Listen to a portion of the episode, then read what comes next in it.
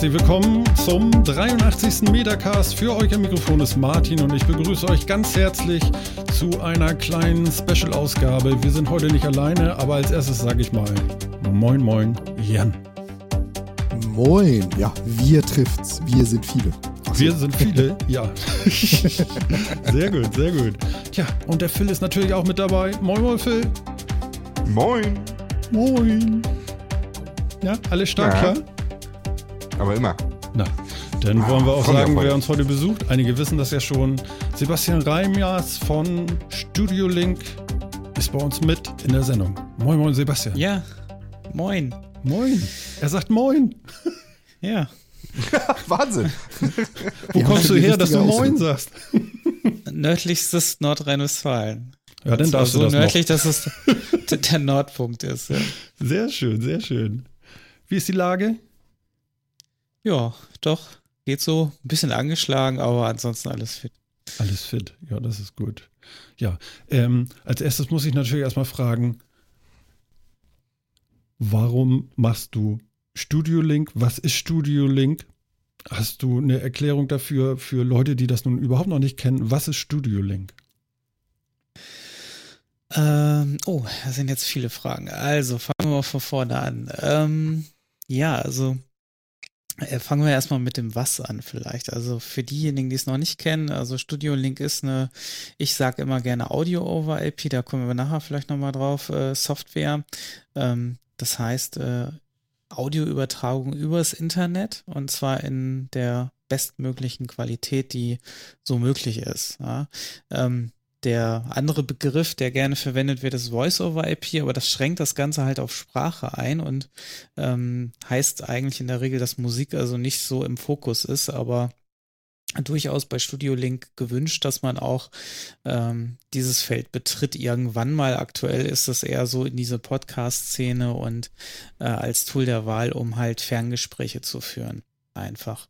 Und das, ähm, ja, äh, vom, vom, von den vom Feature-Set, also von den Funktionen, halt wirklich zugeschnitten auf das, was man braucht und reduziert auch das, was man braucht.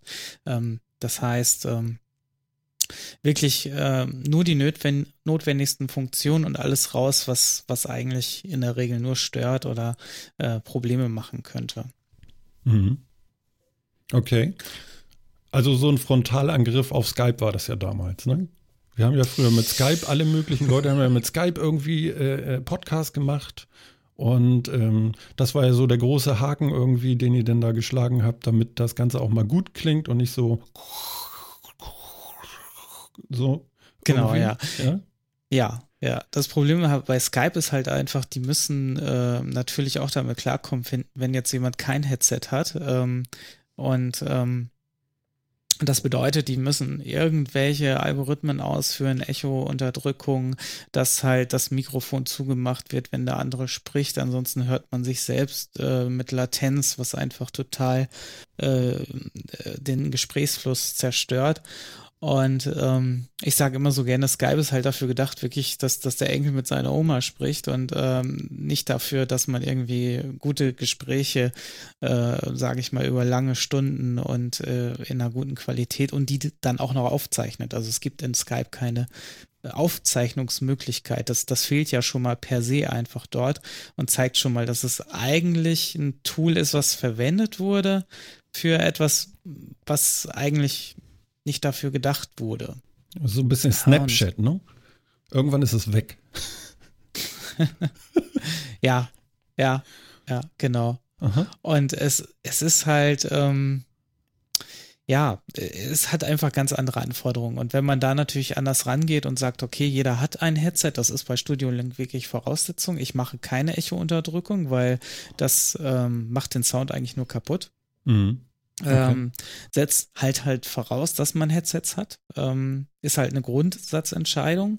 Ich könnte Echo-Unterdrückung auch noch wieder einbauen, aber wie gesagt, das macht so viel kaputt, dass, das sage ich mal, ähm, dass man sich nicht mehr ins Wort fallen kann. Das heißt also, man hört ja jetzt eigentlich, wenn der andere ansetzt zu sprechen, trotz der etwas Latenz, die natürlich da ist, weil ähm, Physik kann man nicht überwinden. Mhm. Ja, das heißt also, umso größer die Strecke ist, umso länger ist die Latenz, das ist klar, aber das, was halt möglich ist, das versuche ich auch mit Studio Link rauszuholen, so dass man da einfach auch ähm, einen besseren Gesprächsfluss hinbekommt.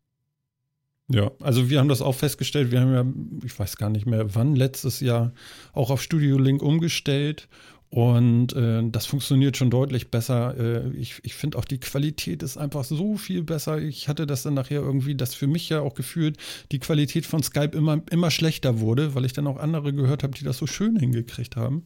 Ich habe mich damals bloß noch nicht so ganz getraut. Deswegen habe ich noch viele Wochen abgewartet, weil bei uns das Setup einfach funktionierte und ähm, ich nicht wusste, wie, wie fest wird diese Studio Link-Geschichte überhaupt. Haltet ihr das durch, das alles äh, tatsächlich äh, an den Start zu kriegen und so? Ich konnte das alles nicht so einschätzen, deswegen war ich so ein bisschen vorsichtig damit. Ähm, mhm.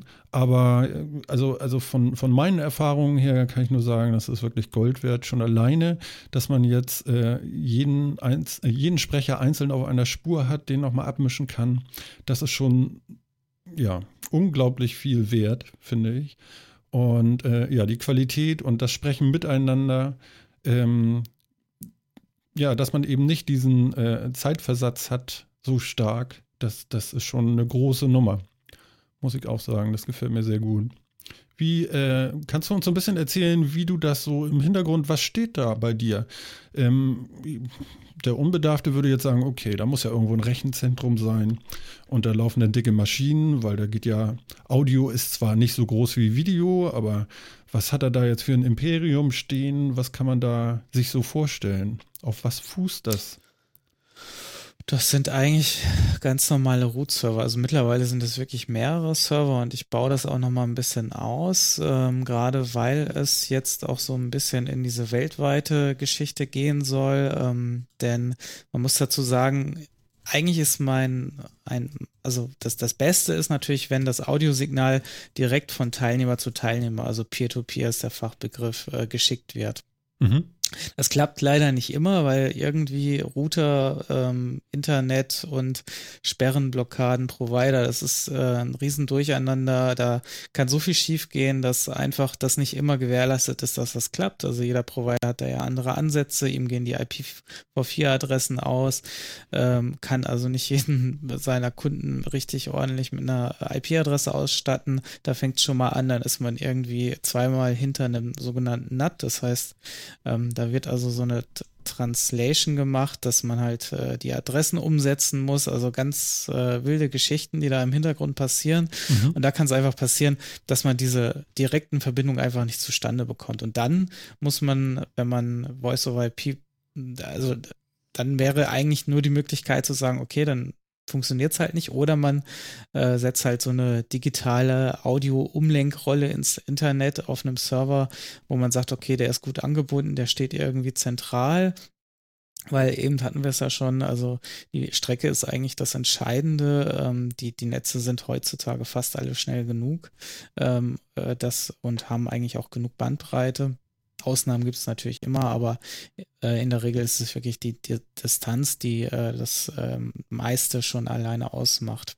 Mhm. Und wenn der Server gut angebunden ist, dann kann man da eigentlich jeden Provider nehmen und äh, das ist ja heutzutage eigentlich alles kein Problem mehr. Und ähm, da in meinem Fall reichen sogar jetzt, wenn ich international gehe, ähm, sogar virtuelle Maschinen. Das heißt, das müssen keine, äh, keine Blechkiste mehr sein, die da irgendwo aufgestellt werden muss. Aber also du lässt es hosten, du hast quasi nicht äh, in der Küche, im Schlafzimmer und im Wohnzimmer eine Kiste stehen, sondern du hast da schon einen Provider für, der das Ganze Genau, macht. richtig, richtig, ja. Also ich hatte eh schon immer Server, weil ähm, ich das äh, hauptberuflich auch sehr viel damit mache und zu tun habe. Also insofern war das jetzt für mich auch keine neue Investition in, in Sachen, sondern halt äh, in, einfach auf bestehenden äh, Servern schon das Ganze aufzusetzen. Das ist ja ein guter Punkt. Du machst das hauptberuflich. Was heißt denn das? Was machst du außer dieser schönen Software Studio Link, wenn du mal nicht daran arbeitest? Ja, wenn ich mal nicht daran arbeite, dann verdiene ich mein Geld damit, dass ich selbstständig äh, mit meinem Bruder zusammen ähm, Kunden betreue im äh, Root-Server-Umfeld. Das heißt, ich übernehme für die die Wartung. Das können zum Beispiel Agenturen oder Webdesigner sein, die selbstständig sind ähm, oder auch größere Firmen, wo die IT-Abteilung einfach überlastet sind und sagen, okay, die Marketing-Abteilung will immer irgendwie das Neueste, aber das ist nicht unser Metier. Äh, könnt ihr mal die Server bitte so einrichten, wie die Entwickler das brauchen? Ähm, und ja, das ganze Monitoring darum, äh, also die, diese klassischen Services bedienen wir eigentlich mhm. im Alltag. Wie sieht denn das aus? Seid ihr überlastet? So, also wenn man jetzt anfragt, äh, Kalenderjahr 2019, könnt ihr wieder oder können wir euch mal so in die Welt schreien und sagen, hier, wir hätten mal jemanden, falls ihr braucht? Ja, also wir haben schon mittlerweile gut zu tun. Das ist, äh, kann ich nicht bestreiten, aber wenn es ein äh, netter neuer Kunde ist äh, und der Auftrag jetzt nicht, äh, sage ich mal, uns komplett zerreißen würde vom Terminplan, dann kriegt man schon sehr viel schnell unter, weil wir haben natürlich auch unheimlich viel automatisiert über die Zeit, sodass wir eigentlich sehr viele Standardaufgaben einfach mhm. dann so aus der Hüfte schießen können. Ja. Ja, perfekt. Also für die Höhere des Metacasts, wer da noch ein bisschen Hardware braucht und gehostet, wir könnten da wen empfehlen. Schleichwerbung. Du, meinst du einfach mal so? Einfach mal so. Ich meine, ganz ehrlich, wer so ein Produkt rausbringt und wir nutzen ja Studio Link, wie ja Martin auch schon erzählt hat, schon eine ganze Ecke, ja, kann man doch mal weitergeben. Ja. Ja, stimmt. Ja, ansonsten ist halt Studio Link, du sagtest auch so nach, den, nach dem Grund hast du am Anfang gefragt und mhm. das ist halt für mich so ein bisschen auch ähm, der Punkt, ähm, wo das jetzt auch so ein bisschen Kohle, äh, so ein bisschen ähm, der Zusammenhang hergestellt ist. Das heißt, mein Business ist natürlich immer damit äh, sehr unterbrechungsgesteuert. Ähm, ja, man, man hat halt sehr viele kleine Aufträge und ähm, natürlich gibt es auch größere Projekte, aber ähm, in der Regel ist das halt doch immer sehr kundengesteuert. Also das heißt, man kann seinen Tag gar nicht so richtig gut planen. Und ähm, da, da Studio Link natürlich so ein bisschen auf Freizeit für mich, weil ich mich einfach mal auf so ein Produkt auch konzentrieren kann und auch gar nicht eine Freigabe vom Kunden abwarten muss oder irgendwie Überzeugungsarbeit leisten muss. Von wegen, äh, ja, das muss jetzt sein, weil das bringt das Ding jetzt nach vorne und ich kann die Entscheidung halt selber treffen. Ne? Das ist halt sehr angenehm, mal so was Eigenes zu kreieren wieder und nicht irgendwie, ähm, ja, äh, obwohl man selbstständig ist, ist man ja doch in der Regel äh, ja, jemanden verpflichtet und das ist meistens der Kunde, was ja auch gut ist. Ich meine, das ist das wichtigste Gut natürlich auch bei Studio Link, aber ähm, ja, es, es ist natürlich eine andere Art zu arbeiten und das, das gefällt mir sehr. Und da würde ich mich natürlich auch freuen, wenn dieses, dieses Projekt Studio Link auch irgendwann so weit Fuß fasst, dass es ein definitiv zweites Standbein ist. Ja. Ja, ich habe ich hab von der letzten Subscribe aus München, ich, ich habe mir das heute nochmal angeguckt auch. Mhm. Und ähm, du hattest ja dann auch geschrieben so, also irgendwann ist die Beta-Phase zu Ende, äh, geschrieben sei schon gesagt. Und ähm, das sollte ja eigentlich dann auch ähm, mit dem Ende 2016 passieren. Ähm, scheint nicht ganz geklappt zu haben. Warst du zu langsam? Äh, sagen wir mal so, es kommen halt immer andere Projekte dazwischen und dann äh, wird es mit der Terminplanung halt auch schwierig immer. Ähm, das ist natürlich klar, was aktuell die Miete zahlt, hat erstmal Vorrang. Ähm, und ähm, ich hatte jetzt auch keinen Druck, da, dass ich da jetzt irgendwie mit raus musste. Ähm, ich würde schon gerne, aber es sind natürlich auch sehr viele Details, an denen das immer hängt und ähm, auch ich möchte sehr viel automatisiert abhändeln, so dass ich ähm, da auch wenig Arbeit mit habe und ähm, auch einen guten Service leisten kann an der Stelle und nicht irgendwie jeder auf seine Rechnung warten muss, drei Monate oder so, weil ich alles manuell machen muss. Na, das, ähm, das möchte ich schon, dass das dann äh, gleich eigentlich alles in geordnete Bahnen geht und das dauert halt leider manchmal ein bisschen länger und äh, ich, ich wäre auch schon gerne weiter, das stimmt, ja. Ja, ja, also für uns ist es ja, es läuft ja. Also von daher, den Druck genau. verspüre ich jetzt nicht so ganz. Das, äh, den hast du denn eher dir selber gemacht, so ein bisschen auch, ne? Deswegen die Nachfrage, muss ich ja denn, ne? Ja, klar. Du hast ja gesagt, das passiert. Aber ähm, du hast auch äh, davon gesprochen auf das Subscribe, es gibt ein Preismodell oder es soll ein Preismodell geben, wenn denn die Beta-Phase beendet ist.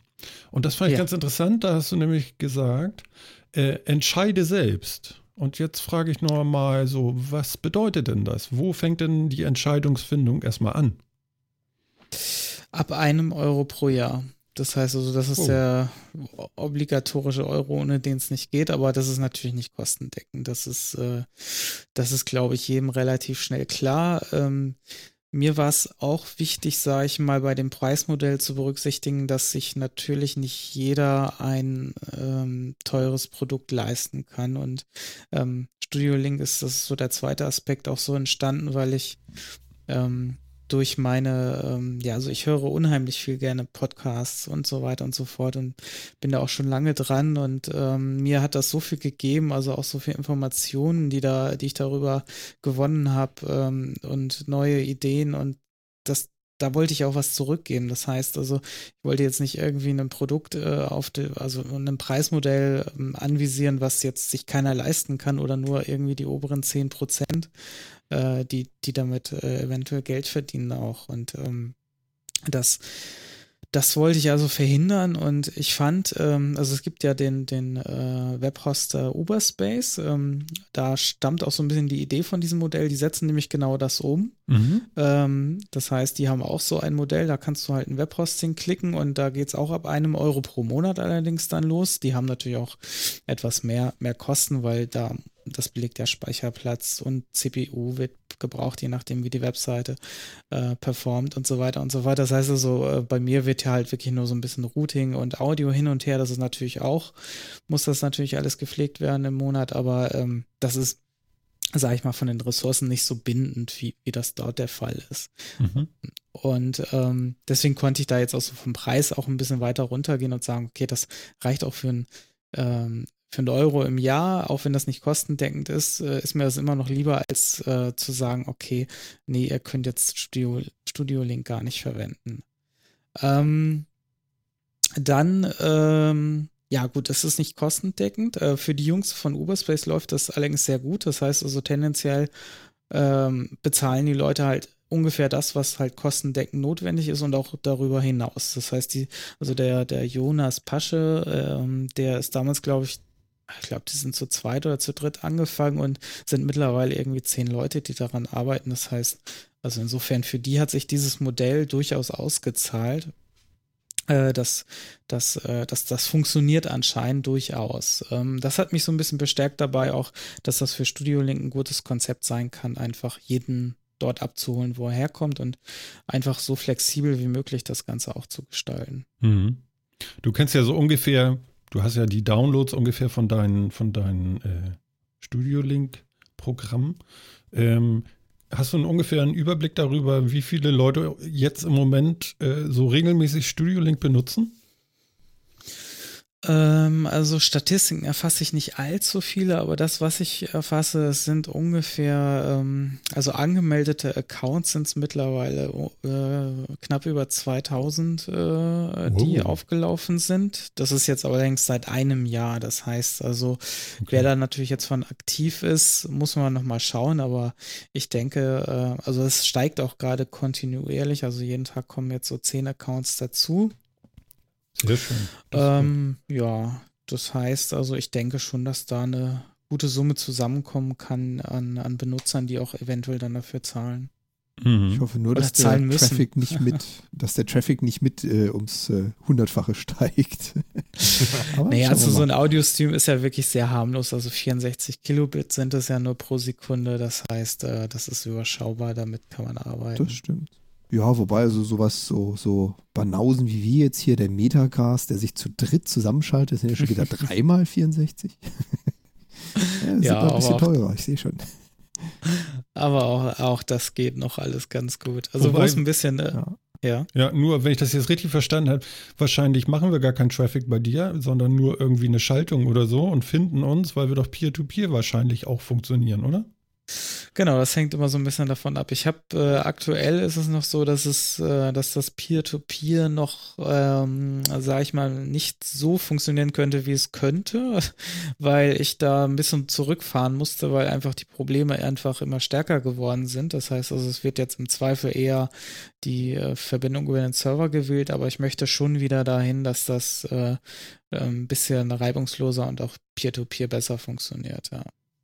Aber das war jetzt erstmal so ein Kompromiss zu sagen, okay, äh, ist natürlich besser, es läuft überhaupt, als wenn es gar nicht läuft und dann zwar direkt, aber äh, das bringt dann ja auch keinem etwas. Ne? Das ist halt mhm. halt so ein bisschen diese Krux, die man da gehen muss, aber ja, da ist, also wer Voice over IP sich schon mal beschäftigt hat, ich glaube, äh, gerade in der Anfangszeit und auch heutzutage kennt das wahrscheinlich, man ruft jemanden an, der hört einen, aber man hört einen selber nicht und solche Geschichten. Das, äh, ich hatte auch schon mal Phantomanrufe, das, das war auch sehr interessant. Da wurde uh. ich mitten in einem Gespräch, äh, also äh, bei einem Provider, weil ich sehr früh mit Voice over IP angefangen habe, ich glaube so 2006 und ähm, da gab es dann noch Phantomanrufe, wo, wo dann quasi im Gespräch ich plötzlich mit einem anderen Teilnehmer verbunden wurde, weil irgendwas im Medien-Gateway äh, schiefgelaufen ist und der Audio-Stream no komplett neu verbunden wurde. Also es war auch eine sehr spooky Geschichte. Da hatte ich irgendjemanden aus einer Innenstadt, der in Köln oder was weiß ich, wo am anderen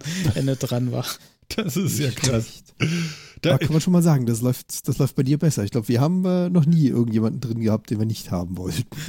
Das stimmt, ja. Nee, nicht, dass, wir, nicht, dass ich wüsste, ja. Obwohl Phil, Wollten wir dich? Ja, wollten wir. Okay. Ja, ja, ja. ich warte eher drauf, du dass der mich angerufen. das stimmt jedes Mal.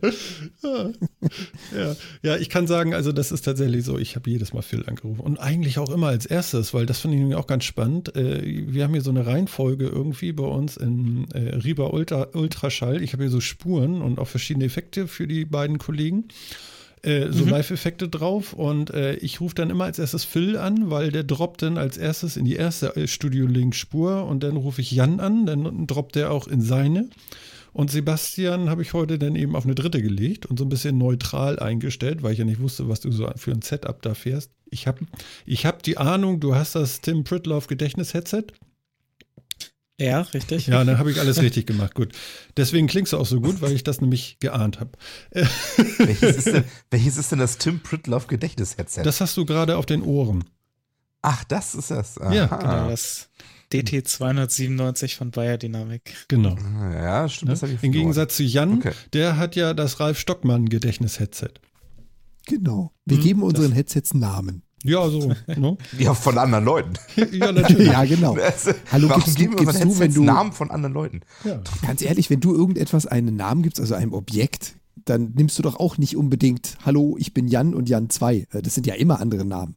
ist doch normal, oder nicht? Ja, klar. Natürlich, absolut. Ich gebe dir recht, bestimmt.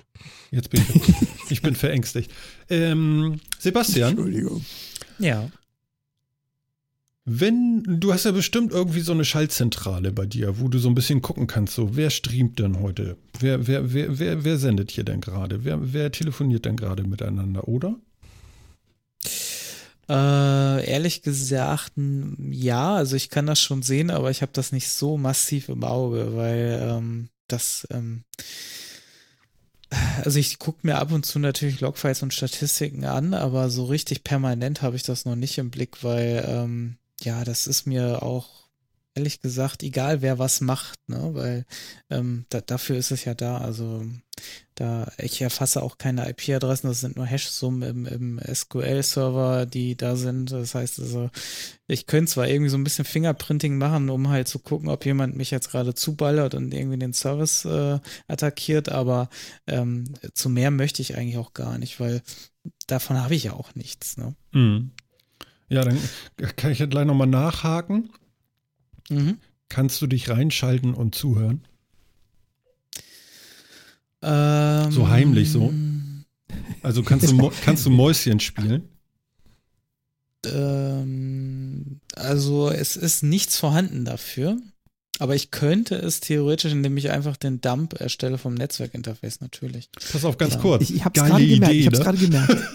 Nee, ich habe es gerade gemerkt, als du das gesagt hast, ja, Martin, kam ja. von ihm so ein M und äh, da sitzt ja ein, ich habe jetzt endlich mal im Chat, ein, äh, im Chat sage ich schon, im Metacast einen Entwicklerkollegen sitzen. Mhm. Und ich habe genau gewusst, als er gesagt hat, M, wie er sich überlegt hat, wie man da rankommt. wie so wie sage ich Motto, das jetzt nett? Du hast, nee, nee, nee, nee, du hast es nicht vorbereitet, das ist nicht Teil deiner Software, aber dem, in dem die Frage kommt, geht unwillkürlich das Entwicklerhirn los und rasselt so. Könnte ich wenn? Nee. Darüber? Nee. Aber vielleicht, ja genau. Und wenn? Und in dem Moment baust du das gerade im Kopf zusammen, was du eigentlich vorher überhaupt nicht bedacht hast. Hat er recht. Das war so typisch. Ja, das stimmt, das stimmt. Das ist wirklich so eine Macke. Das, ich weil, das weil, das, weil das ist ja auch die Kundenanforderung, weil Kunden kommen ja auch immer mit den Sachen und dann, äh, ich sag mal, da ist man ja auch drauf trainiert. Ne? Das heißt, äh, die wollen ja eine Lösung haben am Ende des Tages und so bescheuert sie auch äh, für ein Problem sein mag, aber man denkt dann erstmal drüber nach. Ja, das stimmt. Genau, das, das war so genau die Reaktion. Ich habe es gewusst, in dem Moment hast du angefangen zu denken. So nach dem Motto, hat sich noch keiner drum gekümmert, habe ich noch nie gebaut, aber jetzt, wo du es sagst, warte mal. Geht bestimmt. ja, genau. Nicht schlecht. Ähm, ja, Ähm, äh, pro äh, Monitoring, was ich mittlerweile mache, das habe ich so äh, über Weihnachten mal gebastelt, ist, äh, dass ich jetzt die Verbindungen halt monitore. Das heißt, ich, ähm, ich äh, gucke halt, ähm, dass anhand der, also jeder kriegt ja so eine ID zugewiesen, also wer Studio Link noch nicht benutzt hat, also das ist alles anonym, weil, äh, also solange jetzt noch kein Registrierungssystem dahinter ist, ist das also wirklich komplett anonym, weil ich weiß auch nicht, wer hinter welcher ID sitzt, es sei denn, es sagt mir jemand. Mhm. Oder ich sehe es jetzt, weil Martin mich angerufen hat. Äh, dann, dann steht auch seine ID drin. Und dann, ähm, und anhand dieser IDs führe ich halt äh, so, einen so einen permanenten Ping durch, der, der zuletzt aktiven IPs und kann mir halt so ein bisschen netzwerktechnisch mal anschauen, äh, was, was ist denn da los? Wie, wie gut sind die Netzwerkverbindungen eigentlich vom Server? Ist da vielleicht auch irgendwo mal ein generelles Problem zu einem Provider? Äh, weil, weil das war halt in den letzten Monaten doch immer wieder so ein wiederkehrender Fall. Ich hatte irgendwelche Aussätze auf der Leitung.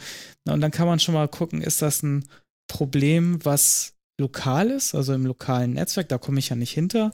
Äh, höchstens, wenn ich das in der Software halt implementiere, da habe ich auch noch einiges vor, aber ich wollte erstmal so generell von außen mal so den Blick haben, äh, wie, wie ist denn so die Netzwerklage? Und da habe ich was in der Tat gebaut, wo ich jetzt sagen kann, gib mir mal die ID und dann zeige ich dir mal, wie, wie dein, wie der, wie der Ping über die ganze Sendung war und wie gut, wie gut das Ganze ge gelaufen ist. Ne? Das war das, was äh, ich hatte dich ja letztens auf Twitter angeschrieben. Das war letztes Jahr, also noch nicht so lange her. Mhm. Wir hatten ja so eine Katastrophensendung irgendwie, wo es dauernd Boing, Klick, Klack schmachte und so. Und man wird ja dann unsicher und äh, denkt dann so, das muss ja Studio Link sein. Und dann habe ich dich angeschrieben und dann hast du gesagt, okay, pass auf, Martin, in der nächsten Sendung werde ich euch mal monitoren und mal gucken. Ähm, Hast du ja auch gemacht. Du hast mir, finde ich auch ganz klasse, dass du dich dann auch zurückgemeldet hast und gesagt hast, hier, pass mal auf. Da war nichts, alles toll. Und ähm, kannst du, äh, ja, was genau hast du da gemacht? Also wie, wie hast du das hingekriegt? Also wie schon gesagt, ich, ich lasse einfach die ganze Zeit so ein Netzwerk-Ping äh, laufen, wenn ich sehe, da läuft ein, da registriert sich ein äh, Studio Link Client, ob das jetzt Standalone oder Plugin-Version ist. Also das sind ja die beiden Versionen, äh, die es aktuell so softwaretechnisch gibt da draußen. Mhm. Und ähm, dann äh, gucke ich einfach, welche öffentliche IP hat der. Das, das kriege ich beim ersten mit. Wie gesagt, die speichere ich dann nicht weiter ab, sondern nehme die halt nur für den Ping und ordne das einfach dieser ID zu. Das heißt also, ich Ah, ja. brauche dann auch gar nicht die IP-Adressen speichern, sondern mich interessiert ja nur nachher, wie war die Netzwerklast und was das für eine IP war. Das äh, interessiert mich dann später bei der Auswertung ja gar nicht mehr. Mhm. Es war mir schon wichtig, dass ich das dann auch so datenschutztechnisch neutral wie möglich halte. Äh, ich überlege auch, ob ich das freigebe. Irgendwie sagt mein Inneres so, äh, vielleicht nicht, aber eigentlich spricht eigentlich nichts mehr dagegen, weil es so anonym ist. Aber naja, ich muss da noch mal ein bisschen drüber nachdenken, weil dann kann jeder mal reinschauen, wie seine Verbindung war und muss mich gar nicht anfragen. Deswegen. Aber das Gute ist ja, wenn Und man nachher so ein Profil hat oder so, dann kann man das ja tatsächlich zur Verfügung stellen vielleicht. Genau, das ist halt wirklich so ein, so ein also Grafana nennt sich das Tool, was ich zum Monitoring da verwende, äh, zur Auswertung. Und das ist halt wirklich so ein schöner Graph, äh, wo halt drin steht, ähm, gab es Ping-Verluste, also nicht drin steht, sondern halt visualisiert ist, ähm, äh, wie war jetzt über die Zeit, äh, über die gesamte Zeit halt ähm, die Ping-Zeiten, gab es Verluste, dann wird das rot markiert äh, und gab es irgendwelche höheren oder, oder Schwankungen, die halt zu Problemen führen, weil bei Voice-over-IP ist halt immer das Problem, wenn, wenn ganz große Schwankungen auftreten. Also wenn irgendwie ein Netzwerkpaket mal 300 Millisekunden braucht und dann im nächsten Moment wieder 100 Millisekunden, dann wäre es besser, wenn es immer 300 Millisekunden braucht, weil dann ist zwar die Latenz sehr hoch, aber ähm, das Problem ist halt dieses, dieses, ähm, äh, dass diese Schwankungen auftreten, das, das ist sehr schwer in den Griff zu kriegen, besonders wenn es sehr große Schwankungen sind Hm. und die sporadisch auftreten. Deswegen soll man auch nicht WLAN benutzen, oder?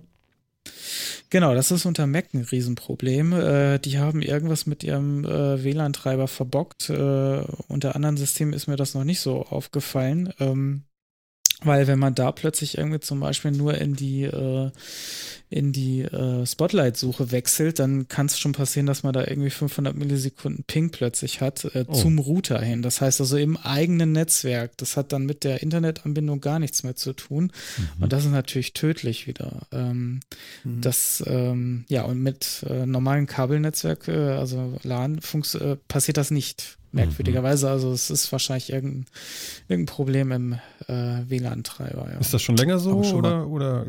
Das habe ich schon seit zwei Jahren in der Beobachtung. Ja. Hm. Dass das Aber immer wieder schön, vor. dass das mit der Hardware nachher zu tun hat. Weil, ähm, also ich, ich kenne das jetzt nur so, dass indem, indem man WLAN-Devices nutzt, auch die Dinger ja unterschiedliche Stabilitäten aufweisen. Ich habe auch noch nie irgendwelche Ping- oder Connection-Probleme mit WLAN gehabt. Äh, und wenn man da mal ein anderes Notebook zur Hand hatte, Mac habe ich jetzt nicht wirklich hier zur Hand, dann merkt man sowas. Und das ist natürlich für dich dann, also für VoIP, extrem fatal. Richtig. Es ist ja auch das Problem, weil äh, viele sagen ja auch, ja, ich habe eine gute Internetleitung, aber ähm, es kommt ja eigentlich auf andere Merkmale an. Ob Facebook aufgeht, ist halt für Voice over IP äh, relativ uninteressant von den Merkmalen, weil es da einfach auf andere Sachen ankommt. Das heißt, man merkt gar nicht teilweise, dass man vielleicht eine ganz kaputte Leitung für Voice over IP hat, die zwar ansonsten vielleicht genug äh, Downloadrate und Uploadrate hat, aber halt in, in, in, den Gesichtspunkten unter Voice over IP einfach schlecht ist, weil sie immer wieder mal solche Aussetzer oder ähnliche Sachen hat, ähm, die man im normalen Surfverhalten ansatzweise nur merkt, dass es vielleicht mal kurz mal einen Moment länger gedauert hat als sonst und dann wieder alles fluckig war. Ne? Mhm. Das, ähm, das, das ist halt das Problem bei VoIP, dass man das dann erst merkt, wenn man wirklich Voice over IP nutzt, ja. Deswegen auch dieses Monitoring, weil dann kann ich wirklich sagen, okay, ähm, weil, weil häufig kommt das Argument, der, der Benutzer hatte eine ziemlich dicke Leitung und das kann ja nicht daran gelegen haben und dann kann man sich das mal anschauen und auch so ein bisschen nachweisen, okay, hier war wirklich das Problem. Und für mich ist es ja auch wichtig zu wissen, war es die Leitung oder war es vielleicht wirklich ein Bug, der mit der letzten Version reingekommen ist oder irgendwas beim ähm, beim äh, Benutzer selber im Netzwerk. Ja, also ich kann natürlich immer nur bis zum Router schauen, mhm. wie gesagt, und äh, die Strecke dann vom Router zum PC, die ist dann nochmal extra eigentlich zu, zu betrachten. Und dann kann man sagen, okay, vielleicht kannst du da mal gucken. Dann lasse ich auch ganz gern mal so ein Ping über ein Terminal machen und dann mal schauen. Da hatten wir auch einen sehr interessanten Fall mit äh, LTE. Mhm. Es gibt ja diese Hybrid-Router, ähm, die quasi LTE und DSL-Anschluss gleichzeitig bedienen. Ähm, und das ist für Voice IP natürlich das absolut tödlichste, weil ich tanze mal äh, hin und her. Dann, ne?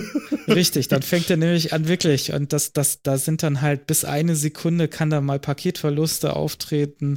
Das ist Wahnsinn und interessanterweise wissen sie es auch, weil ähm, ich habe dann bin dann mit dem dann auch mal in das Menü reingegangen und interessanterweise stand dann da auch, ja für Voice over IP sollte man diese Option ausschalten. Ähm, es gibt auch noch einen anderen Trick, man, äh, man äh, lässt einfach das äh, DSL-Kabel weg, dann äh, konnektiert er sich nämlich nur über LTE, was nämlich als normale Option gar nicht möglich ist, einzustellen, weil das natürlich den Provider mehr kostet, wenn der ganze Traffic über ah. LTE geht, aber wenn er natürlich kein DSL-Signal hat, dann kann er nur über LTE raus. Guck mal, das ist noch ein heißer Tipp an alle, die auf dem Land wohnen.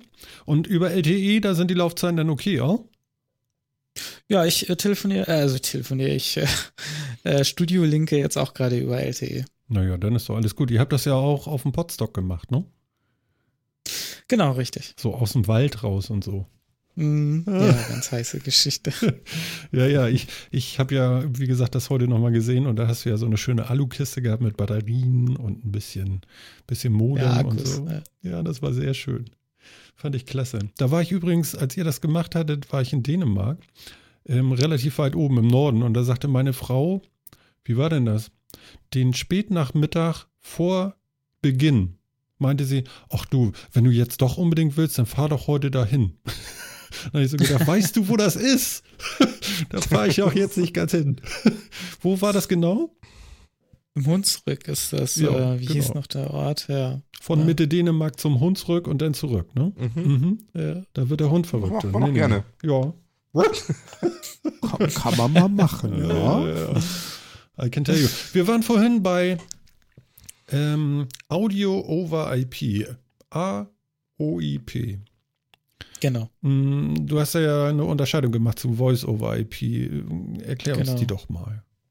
Genau, also wie Voice sagt es ja schon, Gespräche zu führen. Das heißt, das, das bezieht sich dann nur auf Gespräche und Audio over IP das bezeichnet man eigentlich so auch im Rundfunkbereich, das heißt, wo, wo halt auch die Rundfunkanstalten sich konnektieren mit, mit Geräten. Das wird auch alles meistens eher so im Audio-over-IP-Bereich geführt, weil die natürlich auch Musik übertragen über diese Leitung äh, und, und, und. Ähm, und dann natürlich ganz andere Anforderungen sind, weil du brauchst halt auch andere Codecs teilweise dafür, denn äh, nicht jeder Codec ist für Sprache und Musik gleich gut geeignet. Mhm. Äh, mit Opus, äh, das ist der Codec, den ich verwende, den, der auch mittlerweile sich so langsam durchsetzt ähm, und ich hoffe auch mehr Verbreitung findet. Ähm, der, der hat einen schönen äh, Dualmodus, das heißt, er kann mit beidem gut umgehen und kann das auch erkennen, was er da jetzt gerade versucht zu äh, encodieren, äh, ob das Sprache oder äh, Musik ist und äh, behandelt das entsprechend auch anders und ähm, kommt dann auch mit den Bitraten weiter runter oder je, je nachdem höher, wenn, wenn das halt, äh, wenn er erkennt, dass da sind Musikanteile drin in dem. Echt? Das kann der, kann der erkennen. Das ist ja fast unheimlich. Ja.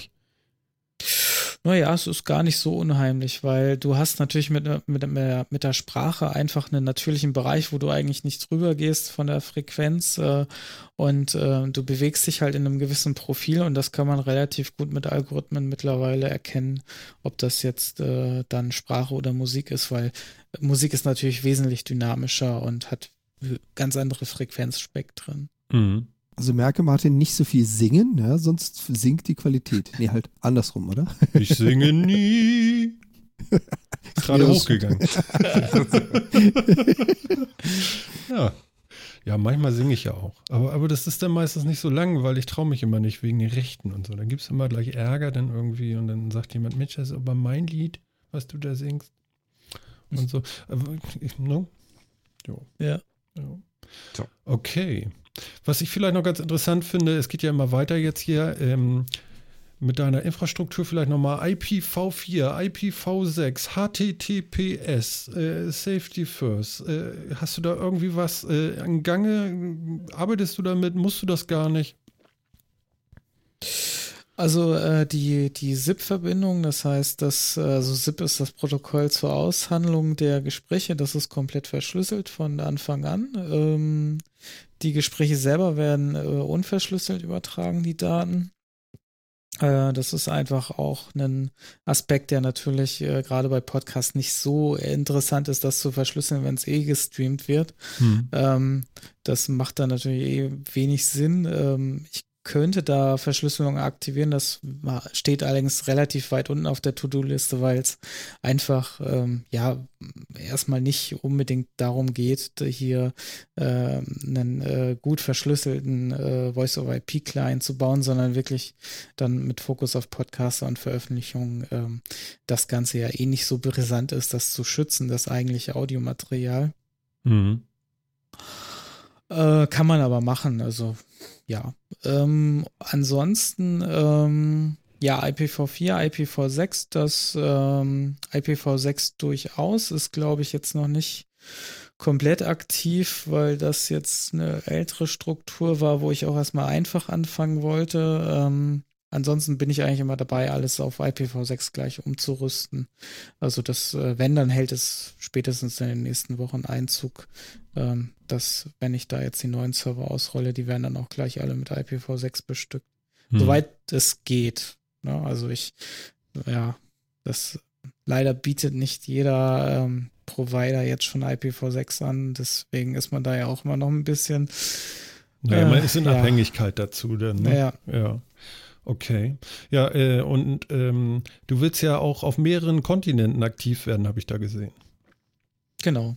Das meinte ich gerade mit dem, also gerade Amazon ist dafür bekannt, nicht wirklich IPv6 sprechen zu können. Deswegen, ähm, das wird wahrscheinlich über ähm, die Amazon Cloud laufen, weil die einfach äh, extrem gut aufgestellt sind weltweit mhm. ähm, von den Anbindungen. Und ich habe auch mal so ein paar ähm, Netzwerktests verschiedener Cloud-Provider gemacht und da waren die mit eigentlich am, am stabilsten dabei. Und ähm, das, das hat mir eigentlich ganz gut gefallen, wobei ich jederzeit flexibel bin, da auch auszuweichen, falls sich herausstellen sollte, dass Google Cloud den besseren Dienst da in lange Sicht bietet oder so. Hm. Jetzt bin ich mal ganz frech. Und Azure? Ähm, habe ich. Der musste kommen, Entschuldigung. Ja, ähm, habe ich wollte ich auch noch testen, hatte ich dann aber auch keine Zeit mehr für. Also müsste man mal schauen. Ich, ich weiß es gar nicht, wie viele Rechenzentren die aktuell haben, aber die haben, glaube ich, auch einige weltweit stehen. Ja, das stimmt. Ja. Also skalierbar sind die richtig groß dabei. Was natürlich jetzt Latenzen und sowas anbelangt, habe ich keine Ahnung. Mhm. Die Sachen, die ich mit Azure mache, die arbeiten mit großen Datenmengen und nicht unbedingt mit Geschwindigkeit. also genau, bei dir langt noch das Bandlaufwerk. Nee, bei mir, bei mir muss es das dicke Kupferkabel sein, ah. aber es ist eigentlich relativ latte, ob der Ping jetzt bei 20 oder bei 70 liegt. Ja. Okay. Da müssen halt Gigabyte durchgehen. Okay. Mhm. Okay, und äh, um, um äh, ja, wie soll ich sagen, du willst also dieses, äh, dein Studio-Link aber auch dazu treiben, dass man das in Amerika benutzt. Ich habe gesehen in genau. India. Also was, was jetzt schon geht, ist, wenn man ein Gespräch führt, quasi von Deutschland in die USA, äh, das, das ist kein Problem, weil die Strecke ist ja die gleiche. Ähm, wenn jetzt allerdings, ich hatte ja diese Audio-Umlenkrolle ins Spiel gebracht, der Server steht in Deutschland und zwei unterhalten sich in den USA und äh, das ist so ein Fall, wo Peer-to-Peer -Peer nicht geht, dann läuft natürlich der ganze Audiostrom einmal über Deutschland und wieder zurück. Mhm. Das ist natürlich äh, mal eben irgendwie 600 Millisekunden äh, Latenz, die da entstehen. Ähm, das, das ist nicht mehr benutzbar. Und dann brauchst du halt natürlich Infrastruktur, die zum einen erkennt und sagt, okay, die sind in den USA also kriegen die auch einen Server, der lokal in den USA angesiedelt ist, wenn das notwendig ist, und dann nutzen die den. Das ist halt auch der Grund, warum äh, das Ganze international ich mich da auch noch bisher ein bisschen zurückgehalten habe. Mhm. Okay. Ja. Das ist bestimmt auch gar nicht so einfach, irgendwie international sowas bekannt zu machen, oder? Äh, also bisher läuft sowieso alles äh, über Empfehlungen und es, es haben auch schon gleich am Anfang welche versucht, das in die USA zu tragen, wo ich am liebsten so ein bisschen auf die Bremse gedrückt hätte, weil ich natürlich wusste, dass wenn die das jetzt natürlich nur in den USA verwenden, dass die Qualität und einfach der, der, der, der Impact, den man hier in Deutschland einfach und, und das Serviceerlebnis einfach hat, nicht da sein kann von der, von der Verbindungsqualität und ähm, das äh, ja ist natürlich schwer zurückzuhalten. Also es gibt da durchaus Podcasts, Podcaster, die dann das auch in die USA tragen oder weltweit tragen und dann ähm, da auch Verbindungen haben. Also das funktioniert im Podcast-Umfeld okay. sehr gut, dieses Weiterempfehlen auch. Das bin ich eigentlich sehr froh drüber, weil ja, du hast recht, also generell ist das natürlich immer ein Problem, in, in solche Märkte reinzukommen, wenn man da keine äh, Verbindungen zu hat, ja. Sollten die dann in den USA und anderen Ländern ähm, ja, wie soll ich sagen? Also äh, Europa ist auch noch okay. Europa ist dann, okay, dann, genau. Ja, aber sollten die denn, äh, sind die nicht eigentlich äh, relativ neidisch, dass wir so ein schönes Produkt da haben? Oder haben die was ganz anderes, was wir alle gar nicht kennen? Gibt es da auch so einen Verrückten, der sagt so, oh, hier Audio, also was, IP mache ich was auch? Mittler, ja, was, was mittlerweile äh, viele benutzen, ist, glaube ich, Zencaster, was, was irgendwie durch die Gegend so geht der verfolgt den Ansatz, das nur über den Browser zu machen. Da bin ich ja selber ein bisschen skeptisch. Ich werde zwar auch mal experimentieren damit, so einen reinen Browserdienst auch noch einzuhängen als Client. Mhm. Das heißt also, dass man nichts mehr installieren muss. Das Problem ist, du bist natürlich dann darauf äh, angewiesen, dass alles äh, im Browser auch so funktioniert, wie du dir das vorstellst. Und ähm, du hast da einfach wenig Möglichkeiten, weil du halt die API vom Browser bedienen kannst und mehr halt nicht. Ähm, so kann er zum Beispiel nur in MP3 und Waffe aufnehmen und äh, gar nicht in FLAC, weil das kann kein Browser. Ah, okay. Und äh, zum Beispiel ist es auch so, der Browser hat zum Beispiel zum Aufzeichnen nur, glaube ich, 15 Prozent der Restkapazität oder so vom gesamten Dateisystem. Das heißt, wenn, wenn der äh, Rechner also relativ gut ausgelastet ist von der Festplatte, dann, dann kommt der Browser noch nicht mal an alle, an, an den Speicherplatz ran und läuft natürlich schneller zu, als das äh, mit einem normalen Programm der Fall wäre, weil die sich einfach so limitiert haben an der Stelle. Denn normalerweise, das ist halt auch wieder so ein bisschen gegen das System arbeiten und ähm, äh, speichert ja keiner irgendwie mehrere Gigabyte Audiodaten in einem Browser ab und äh, das, das ist eher so der Ausnahmefall. Also da rennt er andauernd in Grenzen und äh, also ich verfolge das auch so ein bisschen über Twitter. Der tut mir dann auch manchmal ein bisschen leid, weil er natürlich da in Fehler rennt, die ich befürchte auch nicht lösbar sind, weil er muss dann auch immer sagen, nimmt die aktuellste Chrome-Version äh, und hat das gar nicht so in der Hand, was alles benutzt wird da draußen. Und ähm, da bin ich natürlich immer schon ein bisschen bisschen froh, wenn ich so einen Client habe, den ich rausgebe und sagen kann, okay, ich, das ist die Version und die, da weiß ich, dass ich die in der Hand habe und ne? Also fühlst du dich relativ sicher mit dem, was du da an Technik an Start hast und wenig abhängig äh, zu anderen? Ja, auf jeden Fall. Das, äh, das war mir auch vom Anfang an bei der Entwicklung wichtig. Ähm, ich benutze da eine Library, die eigentlich ganz gut abgehangen ist die zwar hier und dort auch mal so ein paar äh, Schwierigkeiten noch hat, aber im Prinzip alles handelbar. Ähm, und ähm, deswegen äh, diese Cross-Plattform-Geschichte würde ich anders auch nicht hinbekommen. Also da gibt es schon wirklich gut abgehangene Software und Bibliotheken, die man benutzen kann. Mhm. Was meinst du jetzt mit Cross-Plattform? Mhm. Äh, das ist halt unter, ähm, also mein, ich schreibe, äh, also der Hauptcode ist in C geschrieben und ähm, die Bibliothek nimmt mir eigentlich das Denken über mehrere Plattformen ab. Das heißt, ob das jetzt unter OS X, unter Windows oder unter Linux läuft, ist für Studio Link egal. Ähm, das äh, ist das wird zwar anders kompiliert, aber es wird äh, dann hinterher, äh, also am Anfang ist es immer die gleiche Basis und ich habe da gar nicht so viel Code, der jetzt auf eine Plattform, also ich muss nicht immer jedes Update irgendwie äh, dann für jede Plattform neu entwickeln. Hm. Ich sehe gerade. ich mit Crossplay. Ja, ich sehe gerade bei uns im Chat. Hallo, vierter Mann. Toll, dass ihr da seid. Ähm, Andi schreibt gerade Linux. Ja. Wie sieht es damit aus? Ist genauso von Anfang an unterstützt gewesen wie äh, auch OS X und Windows, ja. Also kann ich mir so ein Ubuntu ziehen und damit dann auch loslegen. Genau. Super. Das einzige Problem ist halt, du hast kein Ultraschall unter Linux, also noch nicht. Es gibt zwar schon so eine Reaper-Version, die so ansatzweise läuft, aber das ist noch ein bisschen in den Sternen, wann das rauskommt. Ähm, und dann wäre auch Ultraschall möglich. Aber ansonsten würde ich gerade, wenn man jetzt ähm, eine DAW benutzen will, ähm, Ardour empfehlen unter Linux. Die funktioniert eigentlich ganz gut. Ja, siehst du, du hast wieder einen glücklich gemacht. Kannst du im Chat gerade sehen. Ne? Er schreibt Yippie! ja, ja, ist ein großer, ein großer äh, Linux-Nutzer, soweit ich das mitgekriegt ja. habe.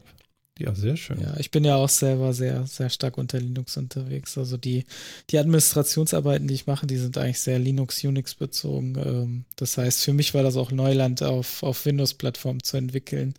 Das, äh, das hat mir am meisten Zeit gekostet, ehrlich gesagt, ja. Ja.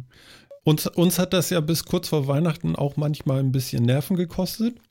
Ähm, die beiden Kollegen, Jan und Phil, die benutzen ja die Standalone-Version auf Windows 10. Und wir hatten da nachher schon so einen Workflow. Dann habe ich nämlich bei uns im Slack gelesen, ich bin raus. Und dann konnte ich wieder anrufen.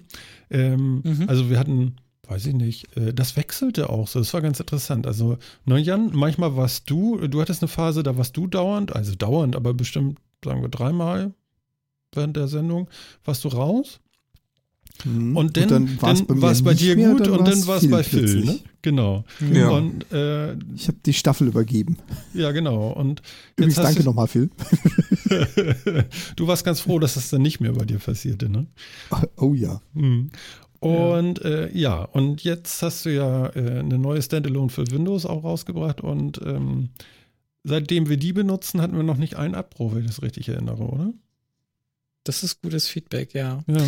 Also das, das, stimmt, ähm, ja. das war das, das Problem. Also mittlerweile kann ich es auch sehr gut zuordnen, wo das Problem eigentlich lag. Ähm, denn ähm, das Ganze war erstmal so, dass es halt mir zwar schon zugetragen wurde von einer Person, ähm, aber ich konnte das nicht zuordnen, war, ist das jetzt ein, ein Problem, das nur auf seinem Rechner existiert, weil ich das nie nachvollziehen konnte, dass es abstürzt. Und ähm, ihr hattet wahrscheinlich dann auch den, den Absturzfehler, meint ihr jetzt wahrscheinlich. Ne? Würde ich denken, ja.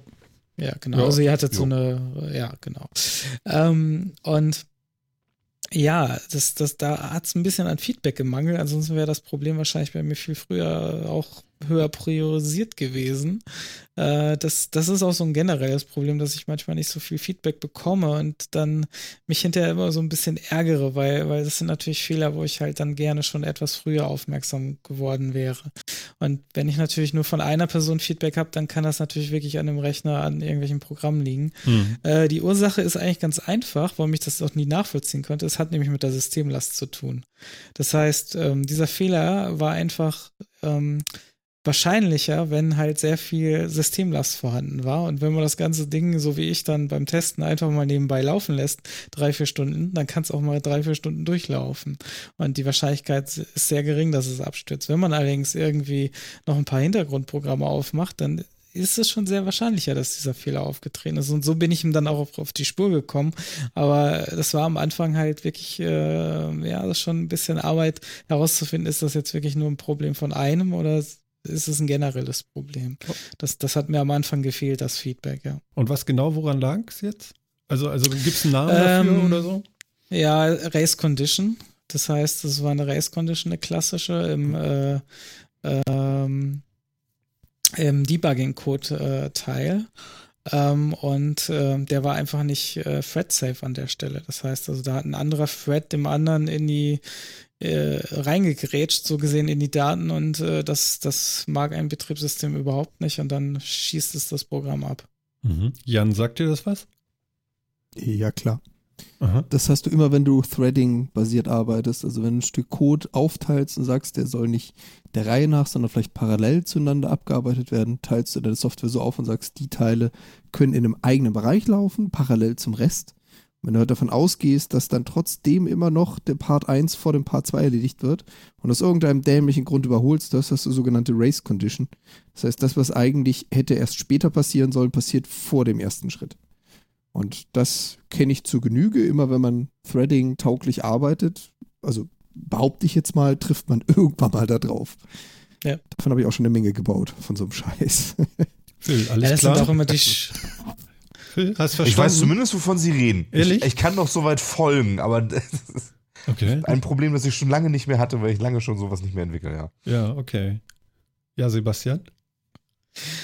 Ja, das ist auch immer das, das sind immer die schwierigsten Fehler, die nur so sporadisch auftreten und nicht nachvollziehbar sind. Und dann, dann dauert es auch immer irgendwie am längsten, die zu fixen, weil ähm, bis man das dann mal nachvollzogen hat, lokal auf seiner Entwicklermaschine, dann muss man erstmal irgendwie den Auslöser finden. In dem Fall war es halt wirklich die, die CPU-Last, die extrem damit reingespielt hat. Und dann hatte ich irgendwie einmal in einer Stunde auch einen Absturz und konnte das dann auch äh, debuggen. Ähm, das war dann auch wieder eine andere Geschichte. Dann braucht man auch das richtige Toolset dafür. Wie gesagt, ich bin äh, normalerweise kein Windows-Entwickler. Das heißt, da musste ich auch erstmal so, so meine Toolchain aufbauen, damit ich das auch ordentlich in, in Visual C da äh, debuggen konnte.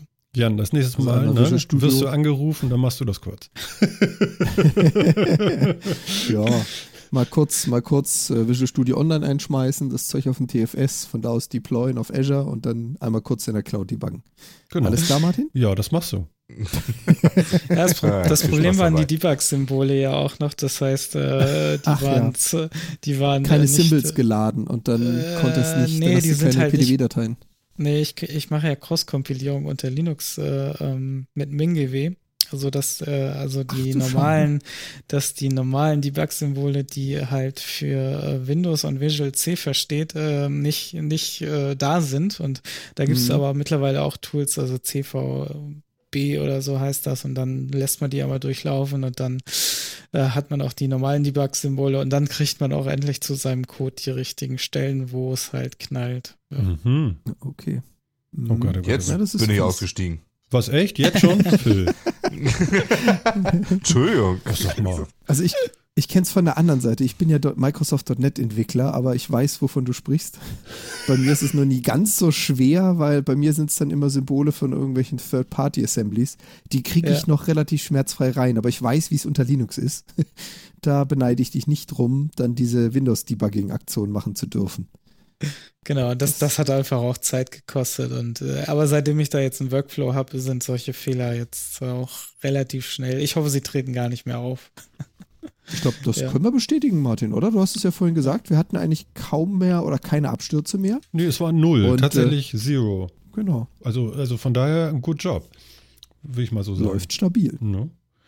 Also ja. da kann man sehr zufrieden mit sein. Ich finde auch ganz gut jetzt, dass die ganze, ähm, das ist ja auch alles so ein bisschen ein Zusammenspiel mit äh, Reaper Ultraschall jetzt. Äh, da soll ja noch einiges passieren in der 3.0er Version jetzt auch von äh, Reaper Ultraschall in Zusammenspiel mit Studio Link und so. Und ich finde eigentlich dann auch ganz gut, ähm, wenn das, äh, dass, dass ihr das jetzt alles auf Windows gebracht habt, weil äh, ja, viele Leute, äh, die Podcasten benutzen schon Mac aber es gibt dann auch immer Endgegner, die heißen dann Phil und Jan und die benutzen dann eben doch mal einen, äh, einen Windows-PC. Und von daher finde ich das doch auch super, mal. dass das jetzt alles auch da drüben laufen soll oder schon läuft. Ne? Aktuell weiß ich gar nicht, ob es jetzt schon läuft. Vieles läuft da jetzt schon. Ja. Ne? Also die 2.2 also, oder welche haben wir jetzt aktuell? Genau, ähm, die 2.2er ist aktuell und die läuft komplett mit Studio Link auch unter Windows. Ja, ja fantastisch. Also äh, Ralf hörte, also Ralf Stockmann, der macht ja das Ultraschallprojekt auch mit, äh, hörte sich früher immer so an mit, naja, also Windows ist schwierig und so. Und wir haben keine, keine Leute dafür, wenn ich das richtig in Erinnerung habe. Und jetzt scheint ja dieser Knoten auch geplatzt zu sein. Ne? Genau, auch, auch zum Teil durch Studio Link und das jetzt der Installer, das hat auch ein bisschen äh, gebraucht, aber jetzt gibt es ja auch einen Installer unter Windows, sodass man das nicht irgendwie alles noch manuell machen muss, sondern äh, es geht, glaube ich, sogar mit, äh, da ist Ralf ein bisschen äh, verärgert drüber, dass, dass es jetzt unter Windows, glaube ich, mit einem Installationsschritt weniger auskommt wie unter OS X. oh naja. ja, gut, okay. Man, man muss die Latte ja auch ein bisschen hochsetzen. Das ist ja dann auch okay. Ähm, ja, irgendwann erwarten wir ja dann die 3.0 von Ultraschall und dann soll sich ja auch im Zusammenspiel mit deinem Studio-Link noch einiges ändern. Ich habe gesehen, es gibt jetzt äh, Studio Link On Air soll dann kommen. Erklär uns doch ja. mal, was On Air bedeutet im Zusammenspiel mit Ultraschall und was dahinter steckt. Ja, das ist so die, der nächste Baustein, der halt immer Probleme, also man muss da vielleicht gerade mal ein bisschen ausholen, was halt vorher notwendig war, um Skype reinzuholen und äh, solche Geschichten, externe Programme, mhm. muss man halt immer irgendwie so eine virtuelle Audio-Pipeline bauen. Ich glaube, du hast die jetzt auch gerade unter OS, äh, macOS am Laufen.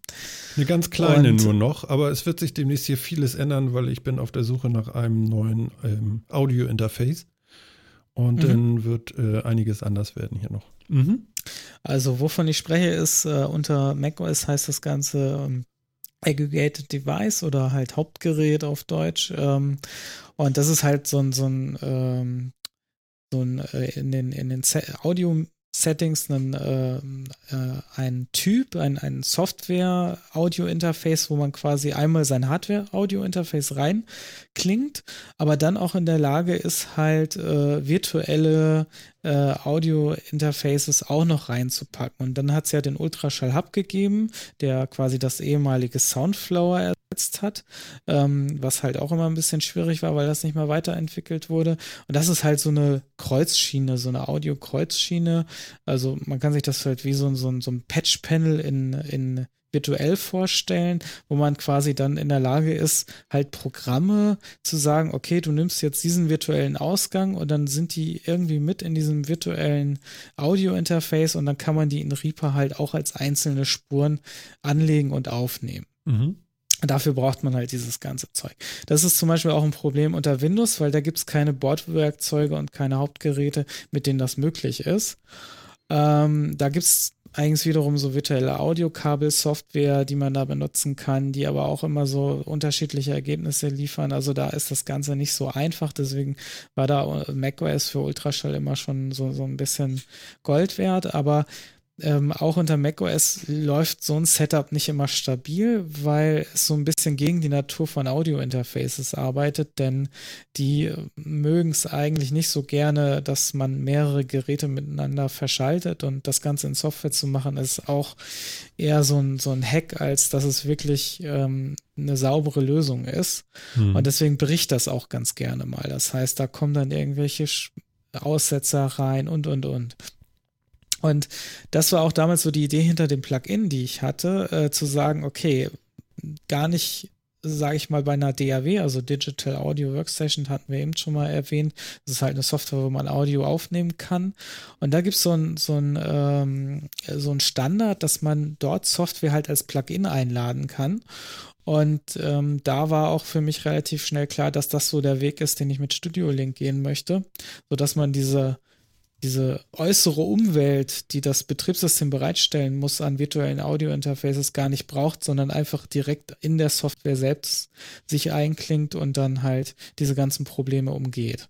Und damit war dann äh, Ultraschall auch direkt äh, auch unter Windows mit Studio Link dann auch äh, Voice over IP und Audio over IP fähig. Mhm. Ja. So, jetzt so ein bisschen der Ausschlag und ähm, das Problem ist jetzt aktuell, wenn man streamen will, dann braucht man immer noch diese Audio-Außenwelt äh, äh, vom Betriebssystem, so wie du es jetzt machst, indem du halt nach Mixel, Mixler äh, streamst. Ähm, ja, genau, da habe ich das noch her, genau. Das ist mein Interface plus diese Mixler-Geschichte, äh, damit ich darüber reinstreamen kann.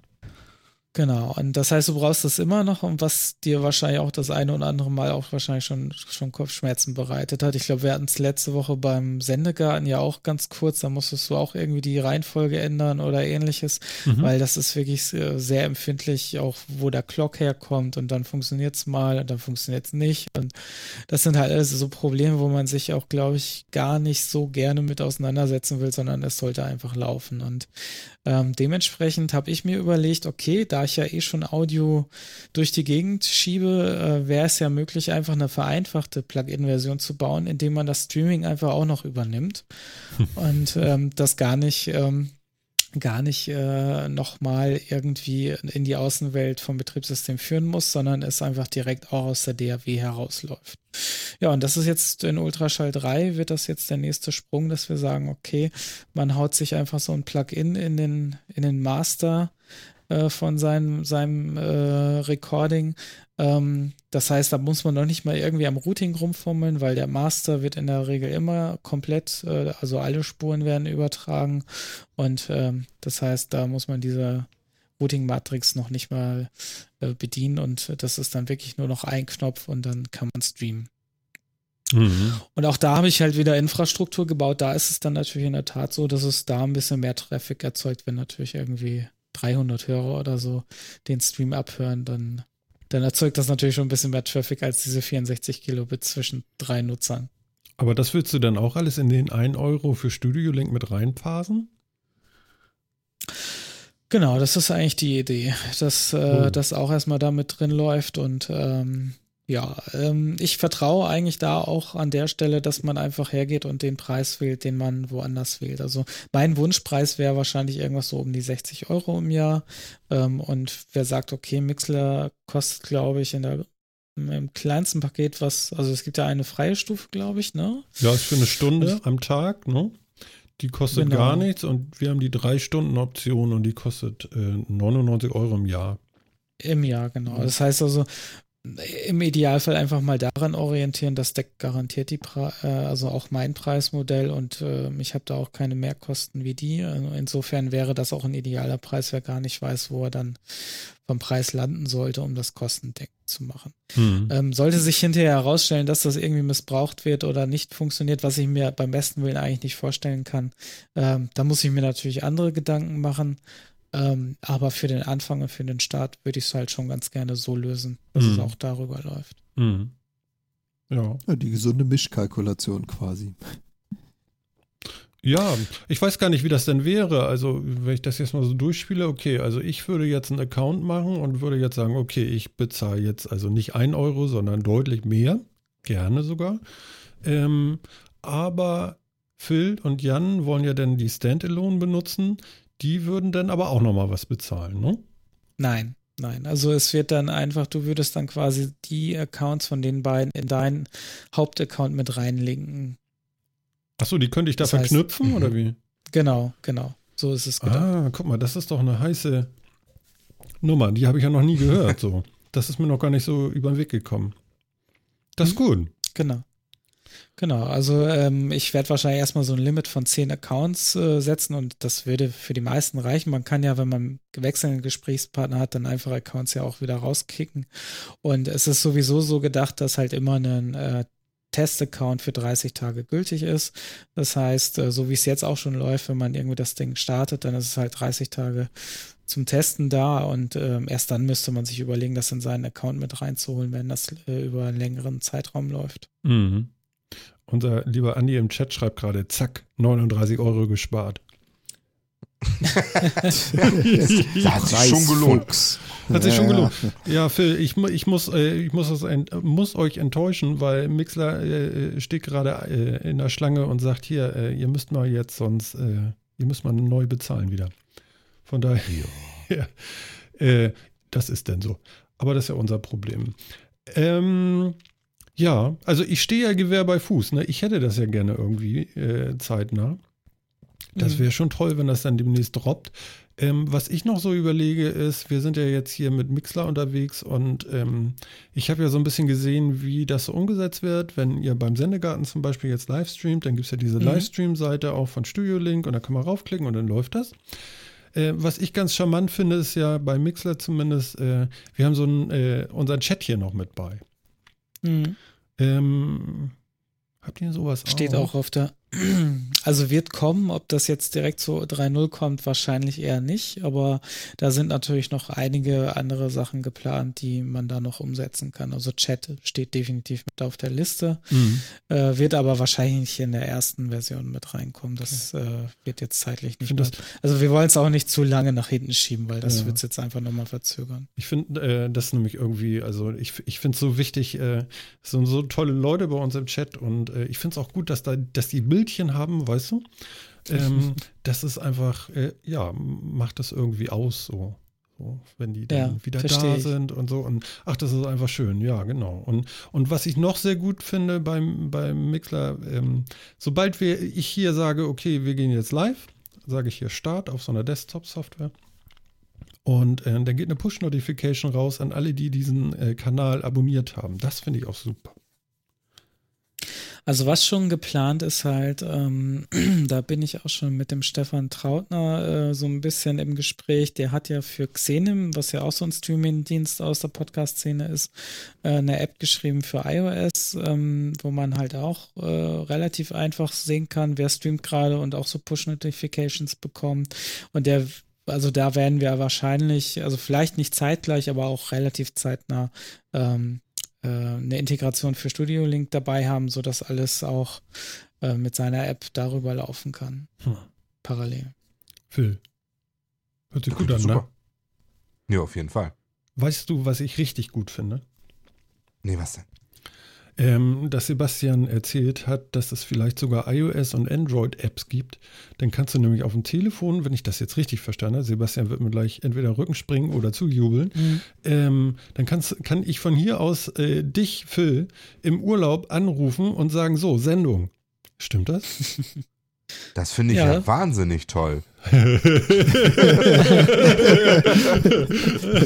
Not. Mensch, ist das super. So, so, sofern der Phil eine gute Internetverbindung hat. Ja, genau. Also LTE wissen wir ja jetzt. Ne? Und, und genau. wer den Metacast hört, der weiß, Phil hat LTE. ist nur die Frage, wo er Urlaub macht. Ähm, das dicke genau, 200 Euro Paket, oder? Na, ja, genau. Nee, nee, die Daten, nee, nee, nee. Nö, die so. Datenmenge ist dann das nächste. Ja, es ist ja nicht jeder Jan, der irgendwie, äh, wie viel Gigabyte frei hat? Mittlerweile 20 GB. Ja, siehst du wohl. Also es geht. Schon, da kommen wir schon gut über die Runden. Genau, also ihr müsst noch Ach, daran denken. ein schönes Hotel-WLAN. Ja. Also, äh, damit setze ich mich dann schön hin. Ich, ich will Sebastian nur noch anspitzen. Äh, Jan hat ein Windows-Phone, also dafür musst du dann auch noch eine App schreiben. Ja, wobei das ist ja. Also da kann man nur wirklich, wirklich keinen für verhaften. Das kannst du nicht machen. Musst du ja auch nicht mehr. Musst das du ja auch nicht mehr. Das ist ja so ein bisschen aus der Zeit ge gefallen. Du machst einfach eine UWP. Durch die Surface Phones, die Microsoft ja angekündigt hat, kannst du eine Universal App bauen und dann läuft es auf Windows und auf dem Surface Phone. Hast gehört, halt Sebastian, halt das ist ganz kaufen. einfach. Ja, schau mal. Also ich äh, glaube eher nicht. Also das ist, also ich weiß nicht, hat das Surface Phone nicht so einen Android-Modus mittlerweile? Surface Phone ist ein, ein vollwertiger Windows-Core dahinter. Nein, nicht ganz, fast. du musst da nur die Windows-Standard-Applikation drauf deployen. Das ist nicht so schwer. Ich habe eine Idee. Ja. Ja. Oh Gott. Jan baut die. Ich, ich, ich, ich, das war mir so klar. Ja, natürlich. Ja, mal schauen. Also wenn sich, wenn sich das noch hält mit dem Service Phone, wenn wir raus sind mit den äh, Phones, dann können wir mal gucken, ob das aber ganz viel Zeit ja. ist. Ne? Martin Rützler ja. hat ja auch ein Windows Phone, also von daher, da wären schon zwei. Boah, er hat aber auch ein zwei. Ja. Ja. ja. ja, okay, ist ein bisschen Traumland. Ähm, aber es soll tatsächlich so funktionieren, wie ich sage, dass ich von hier aus tatsächlich dann anrufen kann und sagen kann, äh, Phil, runter von der Sonnenliege, jetzt wird gepodcastet. Genau. Hallo? Also die, die Funktion, die du jetzt schon hast, die. Äh, was? Moment, was?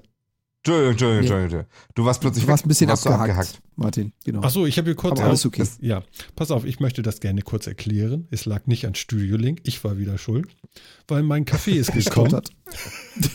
Aha. Ja, mein Kaffee ist gekommen und die Türklinke quietscht immer noch. Oh, und da habe ich schnell hier äh, reflexartig auf Mute gedrückt auf meiner V-Mode und da ist wahrscheinlich das Stottern hergekommen. Aha, okay, entschuldige. Ich dachte erst, du wärst weg irgendwie. Das war immer so ruhig. Ah, ja. War kurz entspannt. Und, ne. Ja, ja, atmen, atmen. Ähm, atmen, atmen. Lass mich kurz überlegen. Mhm. Sebastian war zu, dabei zu erklären, was mit den Apps ist. Genau, also das im Prinzip das, was jetzt auf dem Desktop läuft, soll dann einfach auch auf dem äh, Smartphone laufen und ähm, genau in der gleichen Funktionsvielfalt, das heißt äh, aufzeichnen, äh, Mute-Button. Auch aufzeichnen äh, in FLAC? Genau, das äh, ist ja auf einer App auch kein Problem mehr. Ja. Also im, im Prinzip ist es ja, ähm, das ist halt auch wieder der Vorteil von den Bibliotheken, die ich benutze. Und so wie ich es eigentlich immer entwickle, versuche ich das immer gleich äh, so, so cross-Plattform wie möglich machen. Und ja, iOS und Android sind da definitiv mit inbegriffen. Ähm, da fehlt nur noch die Oberfläche quasi nochmal drüber stülpen, äh, so dass es sich unter iOS auch gut anfühlt. Und ähm, ja, und unter Android auch. Das ist ja großartig. Also, das ist ja wirklich klasse. Wenn man jetzt noch das, wie heißt das, HMC wie 660? X, genau. Genau. Wenn man das jetzt, das kann man ja umlöten oder nee, gar nicht wahr, mit, mit einem. Nee, brauchst du gar nicht. Mit einem Adapter ja. oder so, ja. Und dann kann ich an den Klinkenanschluss mhm. vom Handy gehen und dann habe ich sogar noch ein einigermaßen vernünftiges Mikrofon am Handy und Studio Link. Genau das, äh, das rockt dann schon ganz gut. Das, äh, ja, nicht schlecht. Das, Jan, hast ja, du das gehört? Also du bist jetzt gefangen, ne? Also hier, ich habe Urlaub, dann sage ich zu dir, du musst mitnehmen. ja, ich mache ja meistens dann doch nicht den Urlaub am Strand, sondern ich sitze am Urlaub ja meistens dann doch eher zu Hause. Insofern. Ja, dann geht's, ne? Ja, genau. Ich, ich sagen wir es mal so, ich bin notorischer Geek. Äh, wo ich bin, ist auch immer Hardware. Mhm.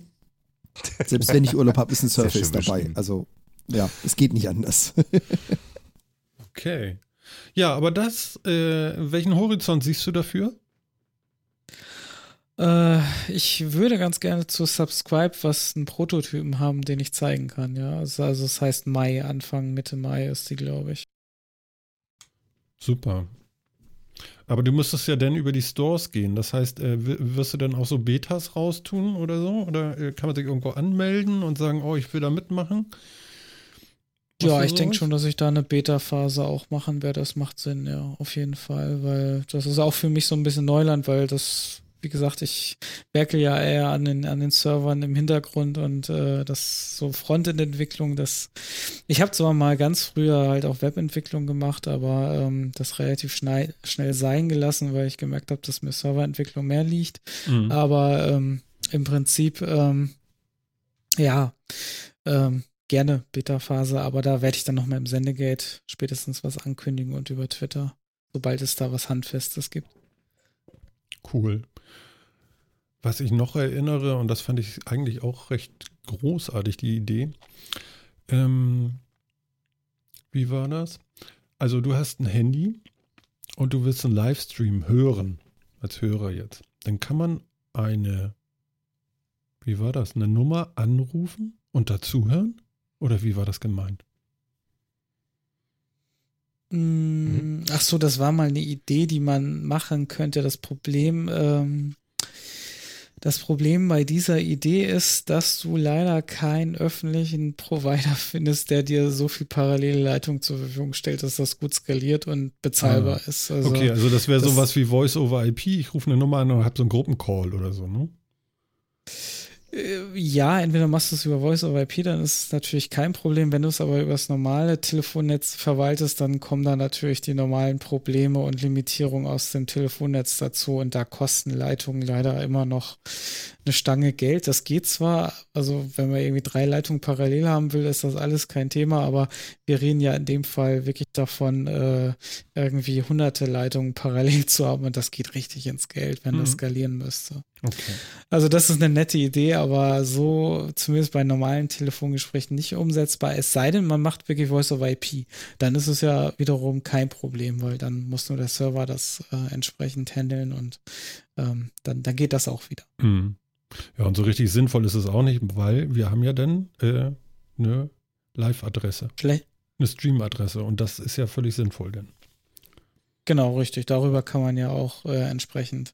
Also da versuche ich auch dann demnächst über HLS auch zu streamen. Also aktuell ist es ein reines MP3-Streaming. Mhm. Aber HLS ist ja so der, gerade unter iOS, eigentlich ein sehr schöner Standard und äh, soll sich eigentlich auch mittlerweile auch auf anderen Geräten durchsetzen, dass man ähm, dass man halt ein bisschen besser streamen kann, indem man halt ähm, ja einfach die Pakete sind besser geschnürt, sage ich mal, und äh, individueller und einfach schick in modern ist das einfach der nächste Stand der Technik, wie man Streaming machen möchte. Mhm, okay. Ich habe noch mal eine Frage zu der Streaming-Page an sich. Ähm, wird man die nachher irgendwie customizen können? Kann man da sein eigenes ja. Logo äh, unterbringen? Ja, ja. Definitiv. Also da wird auch nochmal jetzt bis zur 3.0 nochmal ein bisschen was passieren, mhm. dass man da, also man kann auf jeden Fall den Namen anpassen, das geht jetzt schon. Ähm, und ähm, da wird es noch einige Optionen geben. Wie so ein bisschen HTML schreiben oder so, ich sag mal so Social Media Adressen, Webseite ja. rein und diesen ganzen Kram. Genau. Okay. Genau, über Markdown kann man das dann alles schreiben. Und ähm, kann man einen Player auch auf der eigenen Webseite mit einbinden? Ja, da ich den Podigy Player aktuell verwende, dann ist der sogar embedded fähig. Sehr gut. Habe ich mir noch was aufgeschrieben? Martin, geht schon so eine, geht das schon so, genau, geht schon so eine, ja, die, Checkliste, die Checkliste. Das brauche ich, das brauche ich. Ja, ja, klar, gut, super. klar. Aber das, ich, ich, könnte mir vorstellen, dass das andere auch brauchen. Deswegen frage ich das jetzt mal so ab. So habe ich so gedacht. So. Ja, ist doch super. Wir können das auch nur für uns abfragen. Das ist doch vollkommen super. Das ist unser Podcast, können wir machen, was wir wollen. Das stimmt. ähm, ähm, und dann noch die Sache, ist das Ding dann nachher responsive? Ist Podigy, müsste, ne? Müsste eigentlich, wobei ich da schon unterschiedliche Ergebnisse, da muss ich eventuell noch mal bis zu 3.0 noch mal ein bisschen testen, aber eigentlich ist der responsive und ja. Okay, müsste eigentlich. Genau. Also ich hatte da schon mal so einen kleinen Bug gefunden, aber kann erinnert auch sein, dass der schon behoben. Äh, erinnert mich gerade ein bisschen an den Kongress. Works for me. müsste eigentlich. Okay. Nein, alles gut. Ähm, ähm, ähm, ähm, ähm, so, und dann sind wir alle umgestiegen und benutzen Studio Link. Ja. Und dann geht Sebastian über die Straße und der Bus kommt ein bisschen zu dicht.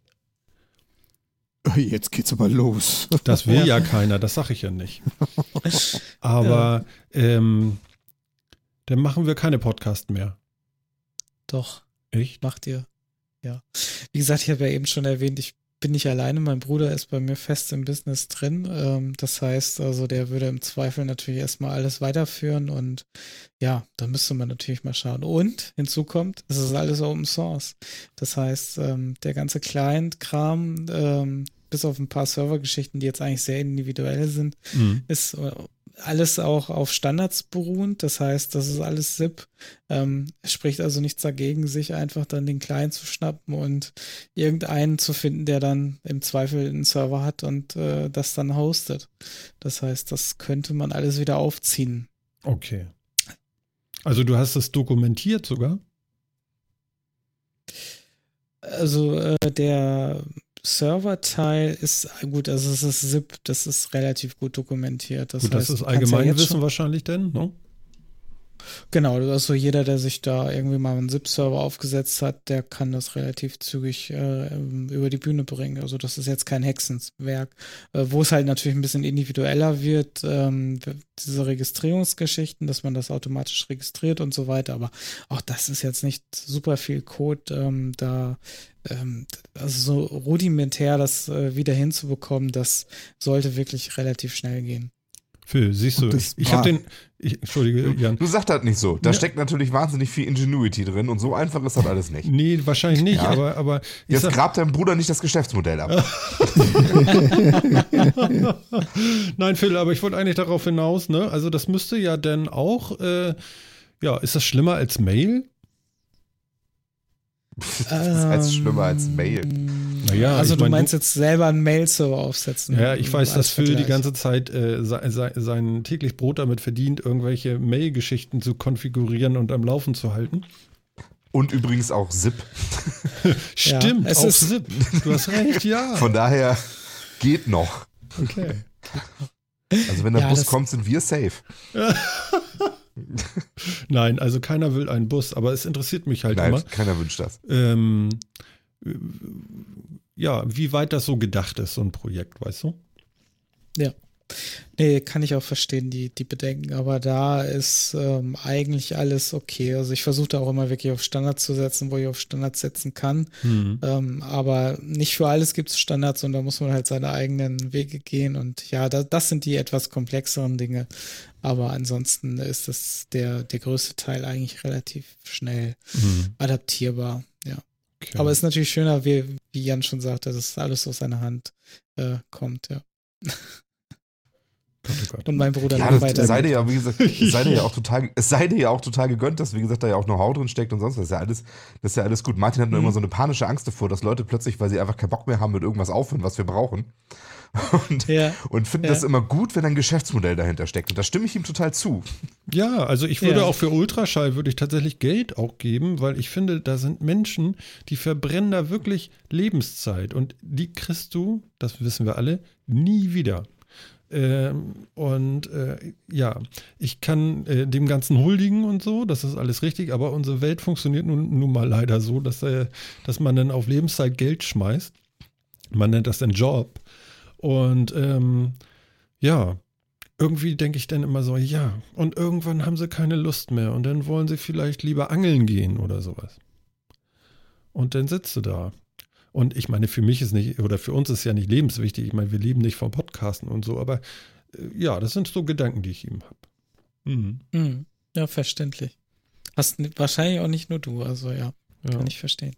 Vielleicht nochmal, äh, um so die dicken Fische an Land zu ziehen, so äh, für, für dein Business jetzt. Was würde denn, ähm, was würde denn zum Beispiel so eine Sendeanstalt, sage ich mal, NDR, Bayerischer Rundfunk und so, würden die äh, Studio Link benutzen und äh, sich einen Reaper installieren und sagen so, wir machen hier jetzt mal Audio over IP von äh, Sebastian Reimers, weil das einfach äh, gut zuckt und gut funktioniert? Oder was benutzen die? Hast du da irgendwie einen Blick? Weißt du das? Ja, also wir waren ja jetzt im äh, Oktober äh, beim Bayerischen Rundfunk und da äh, hatte ich jetzt auch schon mal die Gelegenheit, so Codex äh, halt live zu sehen. Also das geht dann in der Regel um Hardware-Codex. Das heißt, da die verlassen sich halt lieber eher so auf, auf Blechbüchsen äh, bei der ganzen Geschichte. Also es geht zwar sehr viel in Virtualisierung auch bei denen, aber ähm, noch ist alles eher in Hardware gegossen. Das, ist, das muss man sich dann so vorstellen, dass natürlich irgendwie, es gibt irgendwie zehn äh, Hersteller von solchen Audio-over-IP-Boxen Boxen und dann haben sie halt zehn verschiedene Geräte stehen, weil es kann ja prinzipiell jeder äh, Hersteller auf dem Markt mit seinem Produkt irgendwie um die Ecke kommen und man muss irgendeinen aus ähm, dazuschalten, der halt äh, Box XY auf der anderen Seite hat und damit das auch gut funktioniert, ähm, nehmen die dann natürlich die gleiche Box, die sie da stehen haben, wobei es eigentlich mittlerweile auch standardisiert ist, sodass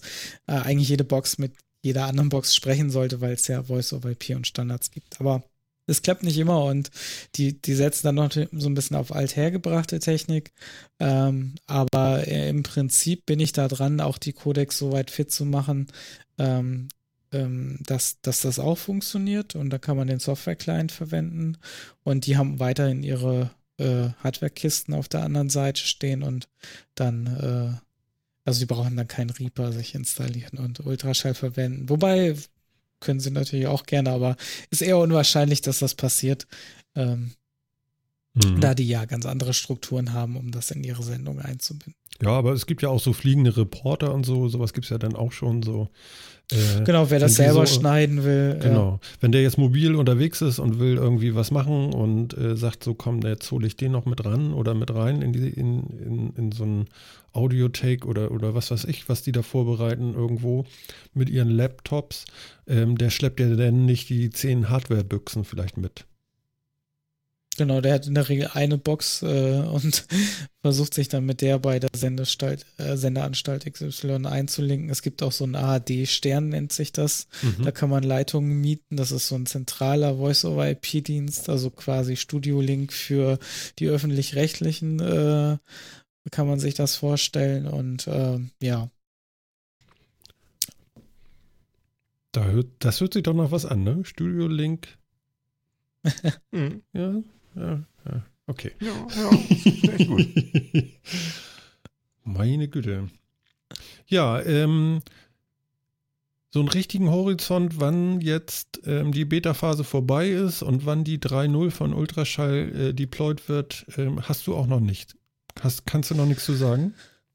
Also ich habe natürlich so meinen Zeitplan im Hinterkopf, den ich gerne erfüllen würde, aber es ist natürlich immer von so vielen Faktoren abhängig. Und gerade die 3.0er hängt ja nicht nur am, am Streaming, sondern halt auch an anderen Punkten. Und ich denke, dass wir da in den nächsten Wochen definitiv irgendwas äh, Brauchbares zusammenhauen können, dann hängt es noch davon ab, wie viele Bugs noch auftreten und wenn da jetzt nichts Schlimmes mehr passiert, dann denke ich mal, ja, ich will mich nicht zu weit aus dem Fenster lehnen, aber es sind eher Wochen, als dass es jetzt noch Monate sind. Das ist doch schon mal gut. Das ist schon mal eine Ansage. Ja, das finde ich, finde ich, finde ich schon fast mutig. Sehr schön. Super. Ähm, was machst du eigentlich sonst noch so außer Arbeiten? Podcast hören. Das kann nicht ähm, alles sein. Das ist doch ein erfülltes Leben, nicht. oder nicht? Ach, Schon mal nicht schlecht. Also, also du machst ja. beim Sendegarten zum Beispiel mit. Der Martin ja, Rützler genau. nennt dich immer, was sagt er immer? Vo Voice of IP. Of ich. IP, genau. Genau, da machst du ja auch aktiv so ein bisschen die Sendung auch mit, ne? Ja, mittlerweile schon, ja. Also am Anfang war ich eher nur so, hatte Martin mich angesprochen, ob ich ihn da, weil, weil die halt äh, ja gewechselt sind vom, äh, ähm, äh, sag mal schnell, ähm, Podunion Magazin und ähm, dann natürlich irgendwie nicht mehr auf die Infrastruktur zurückgreifen konnten, die sie dort vorgefunden haben und äh, dann das Ganze auch gerne über Studio Link machen wollten. Mhm. Und dann habe ich halt die Technik gestellt, aber dann hat Martin gesagt, ja, wenn du willst, kannst du ja auch mal ein bisschen mitsprechen und dann habe ich gedacht, so ja, okay, probiere ich mal und seitdem bin ich da so festes Mitglied und versuche da meinen Beitrag zu leisten. Neben den technischen Aspekten. das klingt immer so militärisch. Ich leiste meinen Beitrag. Ja, wir waren ja letzte Woche sogar zusammen. Ich war ja eingeladen ja. beim Sendegarten. Und dann durfte ich dann auch mal luschern bei euch, so wie es so ist, und so ein bisschen erzählen, was wir so machen. Und ja, äh, ja das hat mir auch riesen Spaß gemacht. Also einmal, ich musste nicht die Post machen. Sehr schön. Ähm, für eine über vier Stunden Sendung, glaube ich, oder knapp vier Stunden Sendung. Äh, äh ja, dreieinhalb oder so. Ne? Meine ja. Güte, das war lang, du. Ja, die Sendungen werden wirklich sehr lang, das, das stimmt. Das ist. Äh, also ich finde es nicht äh, überrascht schlimm. mich dann. Ne? Nee, es, ist, es geht auch so schnell vorbei. Also das ist, äh, das ist auch Wahnsinn, wie die Zeit dann rennt und dann ist es irgendwie 11 Uhr. Hier ist es ja auch schon gleich halb elf. Ähm, gut, wir sind später angefangen. Der Sendegarten fängt immer um acht an und äh, aber das geht dann auch rasend schnell und dann sind die Gäste auch immer spannend und das, ähm, ja, also Wahnsinn, ja. Guck mal, Phil hat gesagt, immer spannende Gäste. Ich war auch da. Ja. Ja, ich war voll spannend. Fand ich alle bestimmt toll. Du warst spannend. Hammer. Da hätte ich ja nie mit gerechnet. Hm. Geh weg. äh, es ist so schön, Ausnahmen bestätigen die Regel. Äh, was? Ich habe nicht gesagt, dass das dich trifft. Also, nee, nee, nee, nee. Nee, nee. Ja, ja, red dich jetzt nicht so raus. Ja, das jetzt ein bisschen billig. Entschuldigung, Entschuldigung, aber die Steilvorlage, also. Ja, sicher. Nee, also ich fand, ich fand das richtig gut. Also die, das war wirklich, wirklich sehr, sehr nett bei euch. Das möchte ich nochmal so. Ja, sehr schön. Ja, es, ah, hier ist es auch sehr nett. Also das kann ich auch nur zurückgeben. Das ist gut, aber wir sind noch nicht fertig. Das, das dicke Ende. Das dicke Ende kommt noch. Ja, ach Quatsch. Ich wurde doch schon vom Bus überfahren. Was kann denn da noch passieren? Ja, genau. Ja, ja. Frag das, frag das Martin nicht. Er sagt ihm nicht, ich hab doch schon, was kann da noch passieren? Genau. Ich habe gelernt in der Zeit, in der ich ihn kennengelernt habe, das ist die dümmste Idee, die man haben kann. Ja, ja ich komme da gerne mal aus der Hecke. Aber sag mal, du hast doch bestimmt ein Aquarium. Äh, Nee, ein Aquarium habe ich nicht. Wirklich nicht.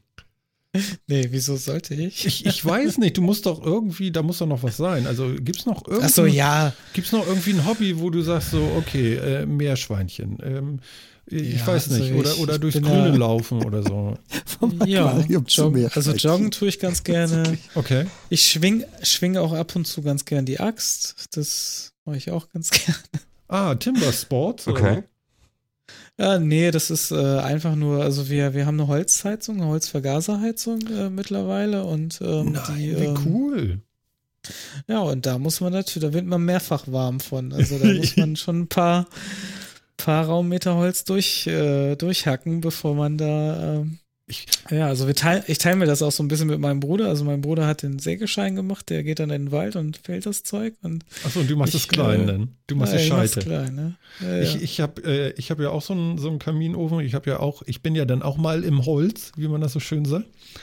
Und äh, ich habe einen Kollegen, der hat einen super coolen Spalter. Jetzt reden wir über Spalter, ist super. Und Ja. zwar äh, die sind wirklich geil. ähm, nicht so einer, der von oben nach unten geht, sondern der geht so horizontal links, rechts und der Ja. hat zwei Schneiden. Und dann ha haben wir so eine Reihe gebildet, ja. Ich habe immer nur nachgelegt. Und zwar muss ich vorstellen, dass äh, das Spalt, ja, ja, wie sagt man, die Spaltachskopf irgendwie ist also zwei, zweiseitig und fährt immer so von links nach rechts. Und dann kannst du auf der linken Seite legst du das Holz rein, wupp, fährt er nach links, gespalten. In dem Moment packt der nächste schon auf der rechten Seite, wupp, und da kriegst du Holz, also du kriegst in, in, in einer halben Stunde steht dir das bis zum Kinn. Große Klasse, kostet aber auch 800 Euro oder so. Ja, ja. Sie sind cool. Also da gibt es auf YouTube auch extrem viele Videos, da kann man sich stundenlang äh, mit beschäftigen. Also wenn man irgendwie äh, allein wie das Holz so gespalten wird, was es da auch für Monstermaschinen in den USA vor allem gibt, das ist Wahnsinn. Auch selbstgebaute Dinger, das ist echt, ähm, ja. Nee, Holz ist ein schönes Material auch einfach. Also ich mache auch sehr gerne was mit Holz, wenn ich mal ein bisschen mehr Zeit habe. Hm. Also dann auch irgendwie was, was bauen oder so. Ja, ist schön, schön einfach, schönes Material einfach. Ist aber auch so, so ein Klischee von IT-Lern, glaube ich. Dann wieder irgendwie back to the roots. Ja, also ich finde ich find Holz Ja. gut, weil es ist, äh, es ist warm und lebendig, also dann nicht mehr, aber es war lebendig und es ist eben nicht so wie Stahl oder so, ja. ja, Äh, Das hat irgendwie eine Struktur noch irgendwie, die nicht so irgendwie, wie soll ich sagen, so künstlich erscheint oder so. Es ist eben noch was Natürliches. Selbst Jan ist ja jetzt auch aufs Holz gekommen. Vom Plastik zum Holz quasi. Ja, Nee. Ich mache ja beides insofern. ja. Naja, Jan, Vom 3D-Druck jetzt zum Drechseln insofern. genau. Er spielt jetzt Meister Eder. Den Oh habe ich noch nicht, aber ich arbeite dran. Ja, okay. du, der, der stellt sich irgendwann ein.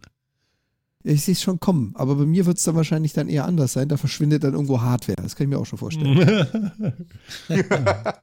okay, Holzhacken. Mhm. ja. Und, und äh, sag mal, wenn du jetzt sagst, so, oh, wir haben den neuen Ofen jetzt und das ist ein, ähm, das ist ja ein Vergaserofen denn. Ja, Wie funktioniert der?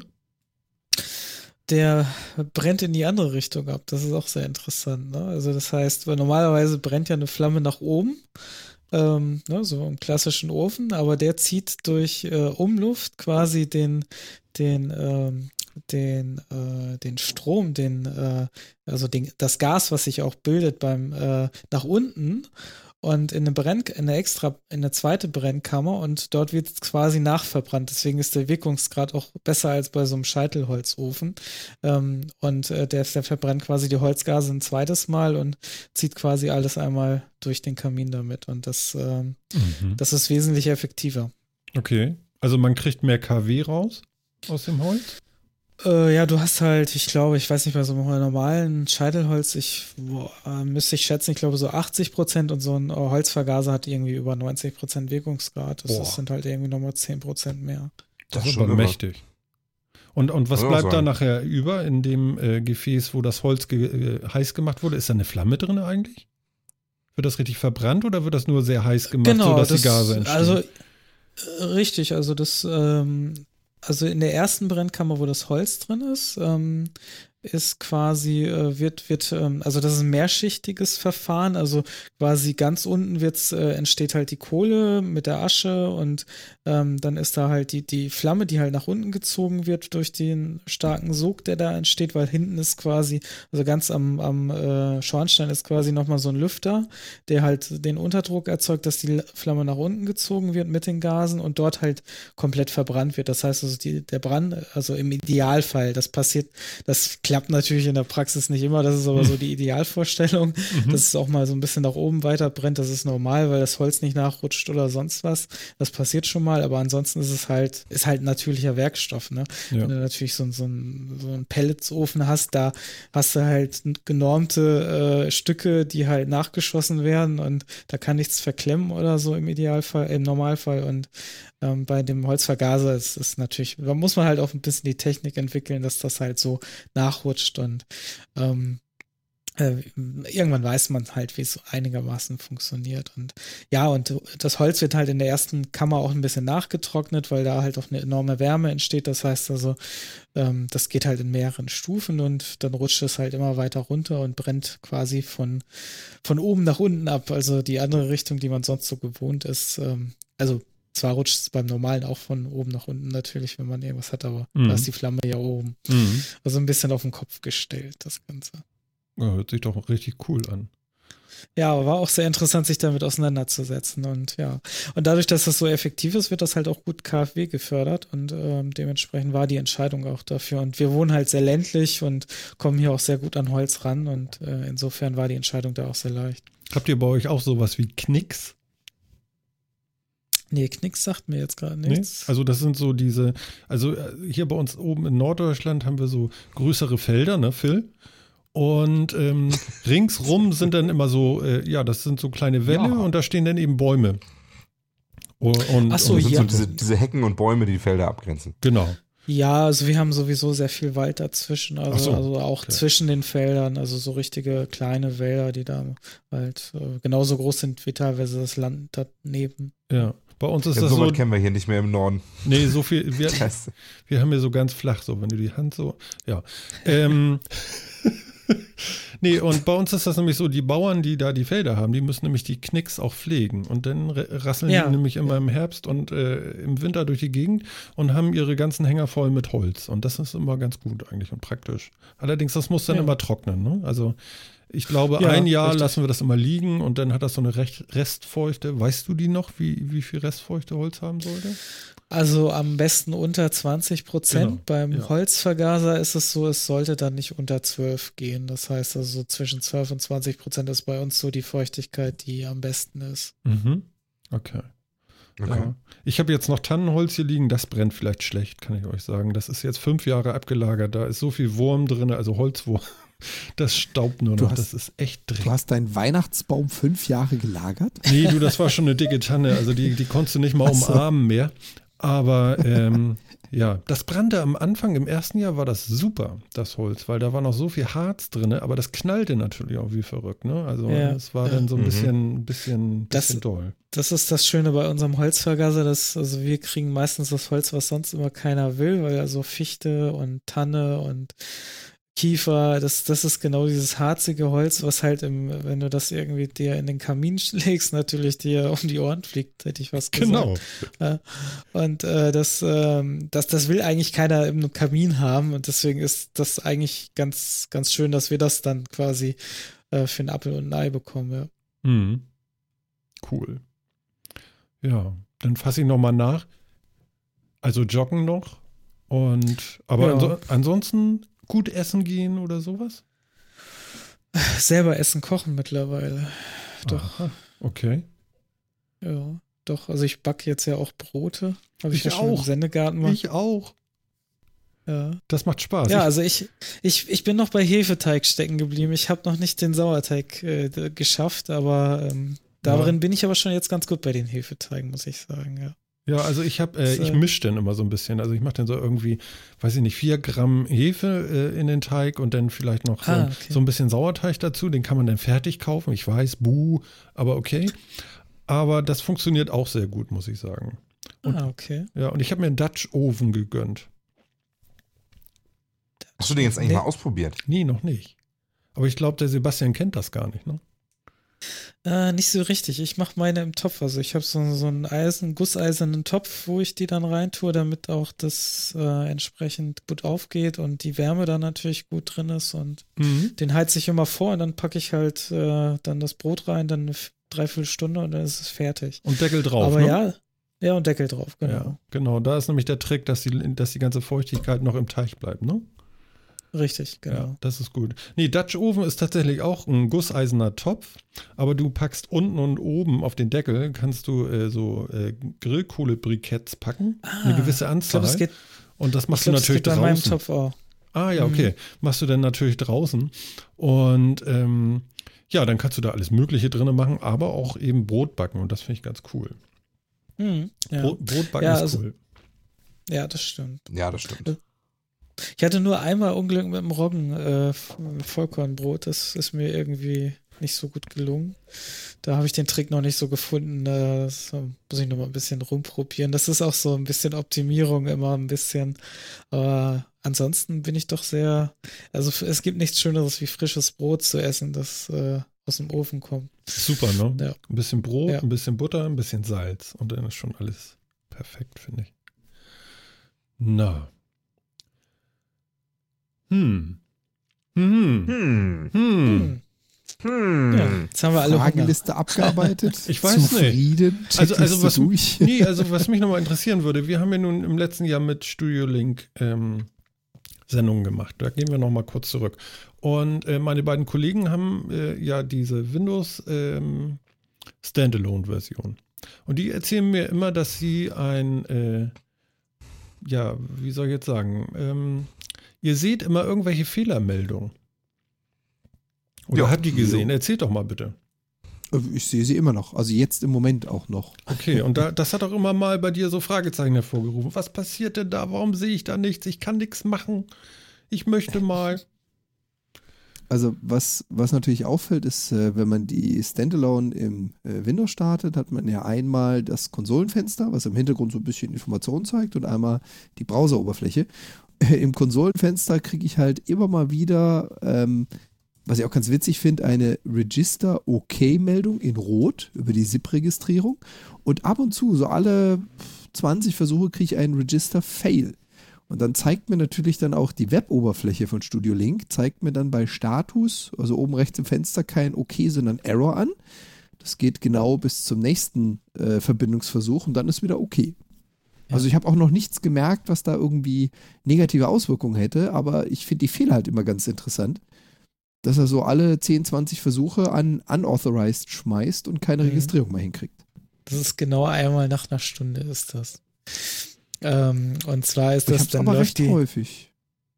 Echt? Genau noch eine Stunde. Ja, das könnte, könnte aber hinkommen. Also, also die, die, dass der, der Fehler geschmissen wird. Also die äh, Verbindungsversuche sind alle, ich glaube jetzt zehn Minuten habe ich es eingestellt. Ähm, also Ah, dann macht okay. ihr die Regelregistrierung. Und einmal in der Stunde ist, hast du diesen, diesen äh, leider äh, Fehler, dass er sich nicht authentifizieren kann.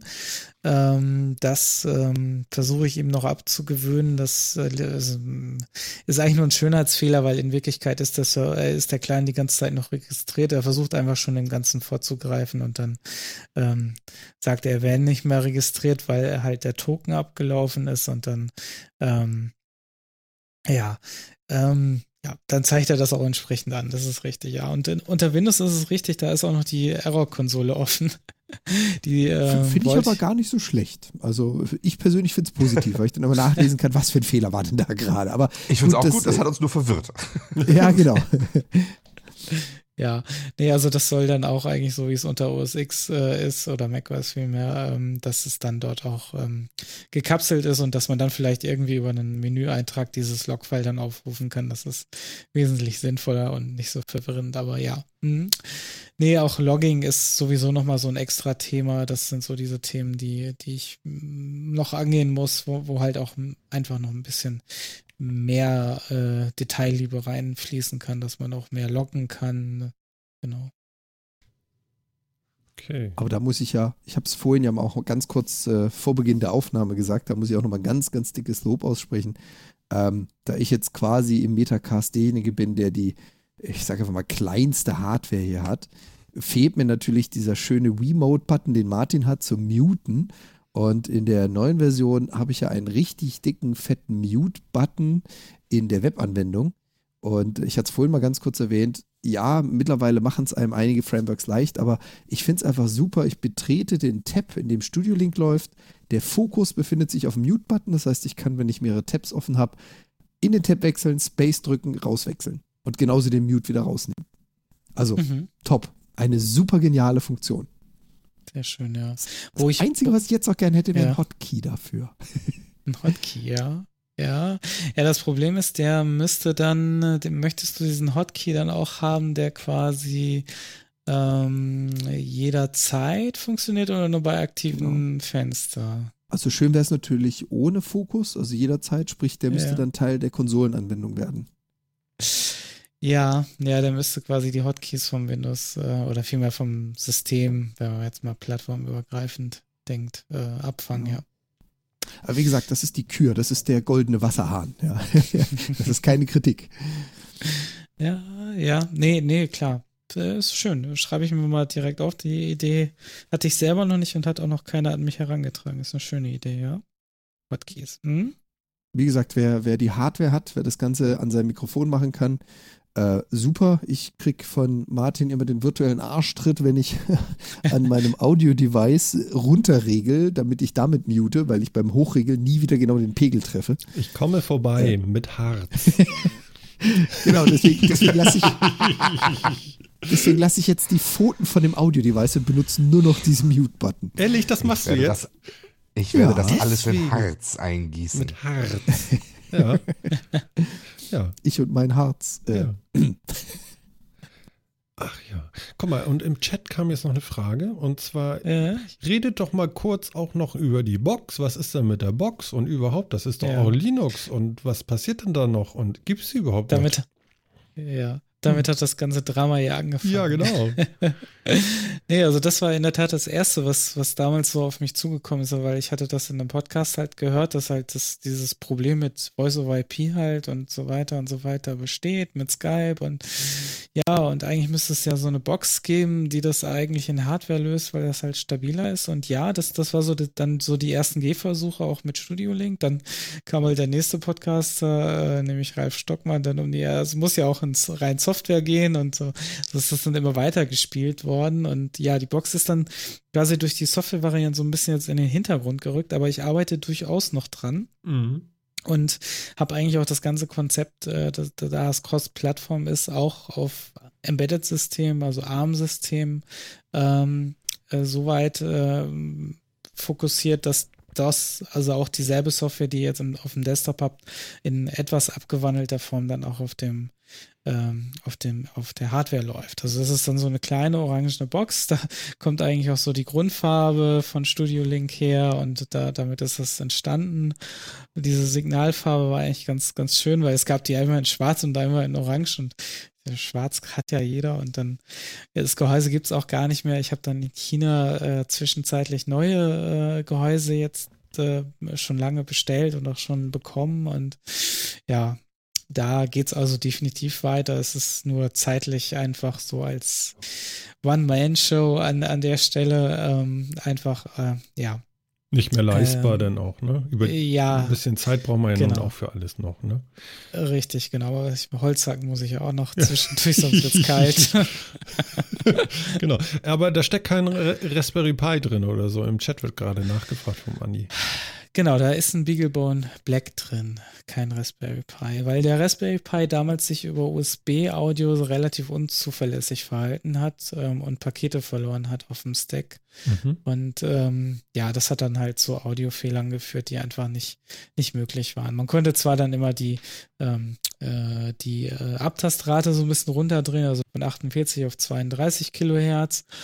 Dann, dann ging es auch einigermaßen, aber ja, 32 Kilohertz kann auch nicht jedes Audio-Interface. Dann müsste man auch wieder irgendwie spezielle Geräte suchen. Und also das war alles nicht so wirklich fruchtbar an der Stelle. Und das war leider, und ich glaube, es hat sich auch an der Stelle nicht viel geändert, weil beim Raspberry Pi ist es so, da ist auch der, ähm, der USB-Hub quasi direkt äh, mit äh, verbunden mit dem äh, mit der Netzwerkkarte. Das heißt, die Netzwerkkarte läuft auch über USB und das kollidiert auch schon mal prinzipiell miteinander. Da gab es auch schon Interferenzen, dass halt irgendwie immer, wenn die Netzwerk-LED geleuchtet hat, sich das äh, Signal quasi in, in das Audiosignal mit reingeschlichen hat und dann immer so ein rhythmisches Piepen dabei war. Oh. Also ja, auf dem Raspberry Pi liegt da so kein Segen, was, was Audio über USB angeht. Und deswegen hatte ich die Plattform damals verworfen und äh, das Beaglebauen hat sich da als wesentlich stabiler äh, erwiesen. Mhm. Ja, cool. Also, wer trinkt da?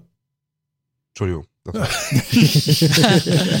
Ganz einfach, Phil sind die Chips ausgegangen. Nein, gar nicht. Ich habe noch Chips, aber ich esse ja keine mehr. Ja, genau. Du hattest, du hattest ja vor der Sendung so schön genascht, ne? Ja. Ja. Da kann ich unseren Gast dann auch gleich nochmal fragen, was sagt dir eigentlich das Wort J-Box? Äh, Gerade nichts. Unglaublich, eine Frechheit. Äh. Jan, klär, klär doch äh, Sebastian mal auf, was Ja. J-Box bedeutet. Aber vorher muss Martin mir mal kurz zur Seite stehen. Folge welch? War die erste? oh, ich gucke nach, das weiß ich nicht auswendig. Okay. Ähm, J-Box. Also der Name J-Box ist eigentlich eine Erfindung eher so hier. Das Ding heißt so gar nicht. Das ist eine Japan Snackbox, Aha. die man über Freedom Market Japan bestellen kann. Das ist eine, ich sage jetzt mal Firma, ist einfach eine Familie, die ist ausgewandert nach Japan, eine europäische Familie, ich glaube Engländer sogar. Ähm, und die machen da drüben nichts anderes, als jeden Monat Süßigkeiten, Leckerlis, Snacks, typisch japanisch, zusammenzukaufen, in Boxen zu verpacken und an Abonnenten zu schicken. Oder Leute, die sagen, schick mir mal so eine Box zu. Und das sind halt von Grüntee Kit Kats über Umaibos, also aufgepuffter Reis mit Geschmack und alles Mögliche drum und dran. Und in der Folge 56? 56, genau, Dankeschön, ähm, haben wir uns eine so eine J-Box kommen lassen, haben die einmal auf dem Tisch verteilt, standen zu dritt drumherum, jeder hat was mitgenommen und die haben wir dann gemeinsam verköstigt. Das Okay. war die J-Box. Genau, und, Und ähm, das Gute war, das waren japanische äh, äh, Candies, ja, die äh, für europäische Gaumen halt noch einigermaßen geeignet sind. Das hat uns Genau, ja dann und- nicht ruhen lassen und wir haben uns gefragt, äh, Japan ist ja so ein bisschen spezieller vielleicht, was so, äh, ja, was man so isst, ist. Und äh, haben uns gefragt, gibt es da denn noch irgendwie etwas mehr? Und da Genau. kam dann das Stichwort Tintenfischlolli auf. Und das Ah, wiederum ich konnte ich nicht auf mir sitzen lassen. Und das Schöne ist ja, Wie? Das den- kannst du nicht auf dir sitzen lassen. Nee, nee, das, ja, das hat, das hat Martin ja gebracht. So, oh, da gibt's doch bestimmt was Abartiges wie Tintenfischlollis. Und dachte ich mir, gut, ich kenne den Kollegen, dem dieses Freedom Market Japan äh, gehört, relativ gut im Sinne von, wir haben uns öfters mal Mails und Nachrichten und so hin und her geschickt. Dachte ich mir, kontaktiere ich doch mal. Und dann hat er geantwortet und hat gesagt, du, kannst du mir eine Kiste zusammenstellen? Bitte so abartig wie irgend möglich, aber noch essbar. Und gerne so, dass europäische Zungen es nicht unbedingt als Leckerli erkennen würden. Danke. Und noch eins, bitte alles, was du schickst, dreimal, damit es jeder von uns essen muss. Seine Antwort, klar, kommt sofort, kein Thema. So, und die steht jetzt hier. Meine beiden Kollegen wissen noch nicht, was drin ist. Genau. und, und, Sebastian, das Schlimme ist, wir werden das nächste Woche am äh, nächste Woche nicht Donnerstag. Donnerstag sind Jan und ich beruflich unterwegs, aber am Freitag werden wir den Metacast machen und da werden wir dann diese Box äh, äh, geöffnet haben und jeder sein Paket zu Hause haben und das Ganze dann in der Sendung mal verköstigen. Äh, ich habe von Hörern gehört, dass sie das auch äh, äh, sich sehr darüber freuen, dass das jetzt passiert endlich. Ähm, ich hoffe, das Wort Tintenfischlolli ist jetzt nicht so wörtlich genommen worden.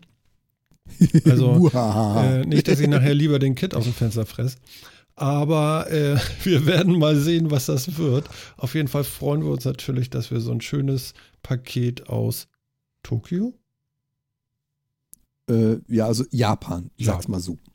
Bekommen genau, haben. Weil er, be er bezieht seine, bezieht seine Leckerlis auch aus ganz Japan, weil je nachdem, in welchem Bezug du lebst, gibt es andere Spezialitäten. Mhm. Ja, Möchtest du noch was haben davon, Sebastian? Ich, äh, ich lasse euch das gerne mal testen. Also mhm, das, äh, Danke. Äh, also das Schlimme ja, beim letzten Mal äh, war ja, dass ich davon, weiß ich nicht, äh, zehn verschiedene Sachen gegessen habe. Und jedes einzelne davon ist ungefähr, weiß ich nicht, 50 Mal mehr äh, overflavored als alles, was wir hier in Deutschland kaufen können. Und wenn du diese Aromen dann alle geballt im Magen hast, das war echt schlimm. Ich hatte das nächsten Tag noch beim Ausatmen, dass ich dann immer noch so ein, so ein, so ein ich möchte es mal Aromaball nennen, der sich dann so, weißt du? Ein Aromagewölle, das sich so Gewöll, ja. von unten nach oben arbeitet. Ja, ja, ja, also das war überaus spannend und äh, ja, ich hatte noch so ein paar Reste hier auf dem Tisch stehen von diesem Self-Made Candy. Das war auch spannend. Ist es dann nachher zu Beton sagen, geworden? Äh, nee, also meine sie, Frau hat, hat das, das nachher noch gegessen nächsten Tag. Die wollte das auch mal probieren. Das war so Bauschaum irgendwie. Musste man selber anrühren, so mit Wasser. Das war so Bauschaum. Den wollte sie auch dringend mal probieren. Ach so. Mhm. Ja, also ich garantiere, ja, ich bin auch ich ein bisschen hoffnungsvoll, weil letztes Mal hast du es wirklich schlechter vertragen als ich. Äh, das, das macht mir ein bisschen Mut für nächste Woche. Also ich, ich garantiere dir, von dem, was da jetzt kommt, gibt es maximal ein oder zwei Dinge, die deine Frau freiwillig auch abhaben möchte. Oh. Das garantiere ich dir. Wie viele Dinge muss ich denn verspeisen? Ähm, es ist eine ganze Menge. Mhm. Also Nicht ich so kann, Nur das, alle. das verrate ich, das verrate ich. Also eines kann ich euch verraten. Ähm, Umaibos sind und bleiben in Japan immer noch sehr beliebt. Das heißt, wir haben eine bunte Auswahl an Umaibos. Mhm. Ich kann so viel verraten, da sind welche dabei, die habe ich noch nie in meinem Leben gekostet. Mhm. Es wird witzig. Es sind jeweils drei von jeder Sorte, also jeder kommt in den Geschmack. Und dann haben wir noch, ich glaube, es sind fünf oder sechs weitere Dinge, von denen jeweils immer drei, sodass jeder von uns was davon hat. Und sie sind sehr, sehr abenteuerlich. Also die Geschmacksrichtungen differieren zwischen den einzelnen Spezialitäten extremst. Hm. Damit alles. Aber das ist alles Krams, der in Japan so gegessen wird, ja? Das heißt, Leute ja, haben das beurkundetermaßen gegessen und überlebt. Ähm, Asiaten haben das beurkundetermaßen gegessen und hm. überlebt. Für mich sind Asiaten auch Leute. Also. Ja, ja. Die haben nur einen etwas anderen Verdauungstrakt als wir und sind andere Enzyme und so und Lassen wir das. Ähm, es ist essbar. Das ist, ja. Was soll das denn heißen? Es ist essbar. Ja, ich, ich, ich sehe ich seh gerade, und da habe ich nämlich auch dran gedacht, unser Chat ist nämlich auch auf, den, äh, auf das Schlagwort gekommen. Äh, Kugelfisch, also Nee, nee. Also nee, so ähm, schlimm ist es ist kein, es ist kein Lebensmittel dabei, bei dem man bei der Zubereitung dermaßen darauf achten müsste, dass es nicht giftig oder gar tödlich ist. Hm. Das ist es nicht. Okay. Es ist immer noch alles, weil die Box ist ja auch knapp einen Monat unterwegs gewesen von Japan zu mir. Das heißt also, das sind alles Lebensmittel, die sind lange haltbar und Kugelfisch aus Dose ist mir neu. und, wenn's, und wenn es eine Woche, einen Monat auf, zu dir auf dem Weg war, ist auf jeden Fall alles schon tot. Ja, ja definitiv. auch schon mal gut gut. Genau. Ja. ja, und die Reste schmeißen wir dann am besten bei Sebastian in den Ofen. die weiß ich nicht. Ich glaube, die könnten so einen Ofen lahmlegen. Na super. Tja, Mensch. Also, da haben wir ja gleich noch ein bisschen gespoilert für die nächste Woche. Also, nächste Woche große Verköstigung im Metacast hier. Da wollen wir mal sehen, ob wir denn danach überhaupt noch eine Sendung machen können oder ob wir das dann komplett knicken können ich weiß ja nicht, ich habe ja nur einen Magen. Also ich bin ja nun keine Kuh, die da irgendwie sieben Mägen hat. Das wäre auch nur siebenmal so schlimm. Es wird ja nicht besser dadurch. Es so. geht ja dann durch alle. Mhm. Ja. Du weißt es echt, wie man einen Mut machen kann. Also ich kann Sebastian Ja. nur gratulieren, dass er heute hier ist. Ja. Ich ja, kann gut, ihm auch äh, noch was zukommen lassen. Ich habe da reichlich. Also, Ich höre schon, wie begeistert er ist. Du. Mhm. Na, Sebastian, das erste Mal Metacast. Ja, Wie war's für dich? ja, sehr schön. Hat dir Ja, Spaß gemacht?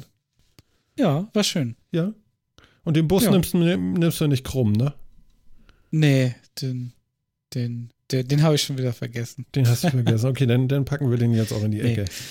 Ja, Ja. dann äh, es lebe das Ritual. Ne? Ich würde sagen, liebe Leute, ähm, spitzt die Ohren, spitzt die Ohren, denn jetzt kommt unsere Schlussmusik. Und was könnte das anderes bedeuten, als dass wir jetzt noch 2 Minuten 22 haben, um uns bei unserem Gast zu bedanken und zu sagen, danke Sebastian, dass du uns besucht hast. Danke, dass ich hier sein durfte. Wir haben uns sehr gefreut und ich war tatsächlich, also ich habe mich wirklich riesig gefreut, als du Ja gesagt hast, weil ähm, ja, man weiß immer nicht so, wie, wie trifft das so auf Gegenliebe, wenn man da denn dauernd fragt oder nervt man denn auch, wenn man ähm, auch mal in Sachen, ja, wie soll ich sagen, Studio Link mal nachfragt, sag mal, da läuft was nicht und so. Aber wir haben ja jetzt alle gelernt, du möchtest, dass man das macht. Ja, auf jeden Fall. Also, und wir hätten uns viel früher melden sollen, als wir die Aussteiger aus Windows haben. Das wiederum würde ich sagen an euch alle da draußen. Wenn ihr Probleme habt, meldet euch bei Sebastian. Ich denke, er ist auch im äh, Sendegeld unterwegs und kann euch da auch äh, unterstützen. Ja, Sebastian, Genau, ich wünsche. Hm? Ja? Genau, Twitter oder Sendegate, eins von beiden. Ja, genau. Und äh, ja, ich sage einfach vielen, vielen Dank und äh, auf ein Wiederhören. Ja. Ich komme gerne wieder. Klasse. Und äh, danke an den tollen Chat auch nochmal. Ja, das war schön, ne? Ja. Fand ich auch. Sehr großartige Beteiligung. Ja, Jan. Oh my Bo.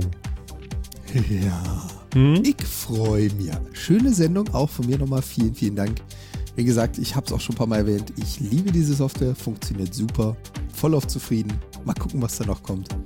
Und äh, für euch da draußen, freut euch auf die nächste Folge. Genau. Und, und Phil, du freust dich bitte auch. Ich freue mich, aber ich finde diesen perfiden Unterton, den ja jedes Mal, wenn er von der J-Box redet, hat, den finde ich nicht gut. Der macht mir Angst. Äh, Zur Kenntnis genommen. es ist noch eine Woche Angst im Raum und äh, ich Ist sag zur mal, Kenntnis ich sag genommen, aber mal, egal, ist egal, Fühlt, ja. fühlt euch umarmt und geherzt. Das war der Metacast 83. Wir hören uns nächste Woche. Ciao.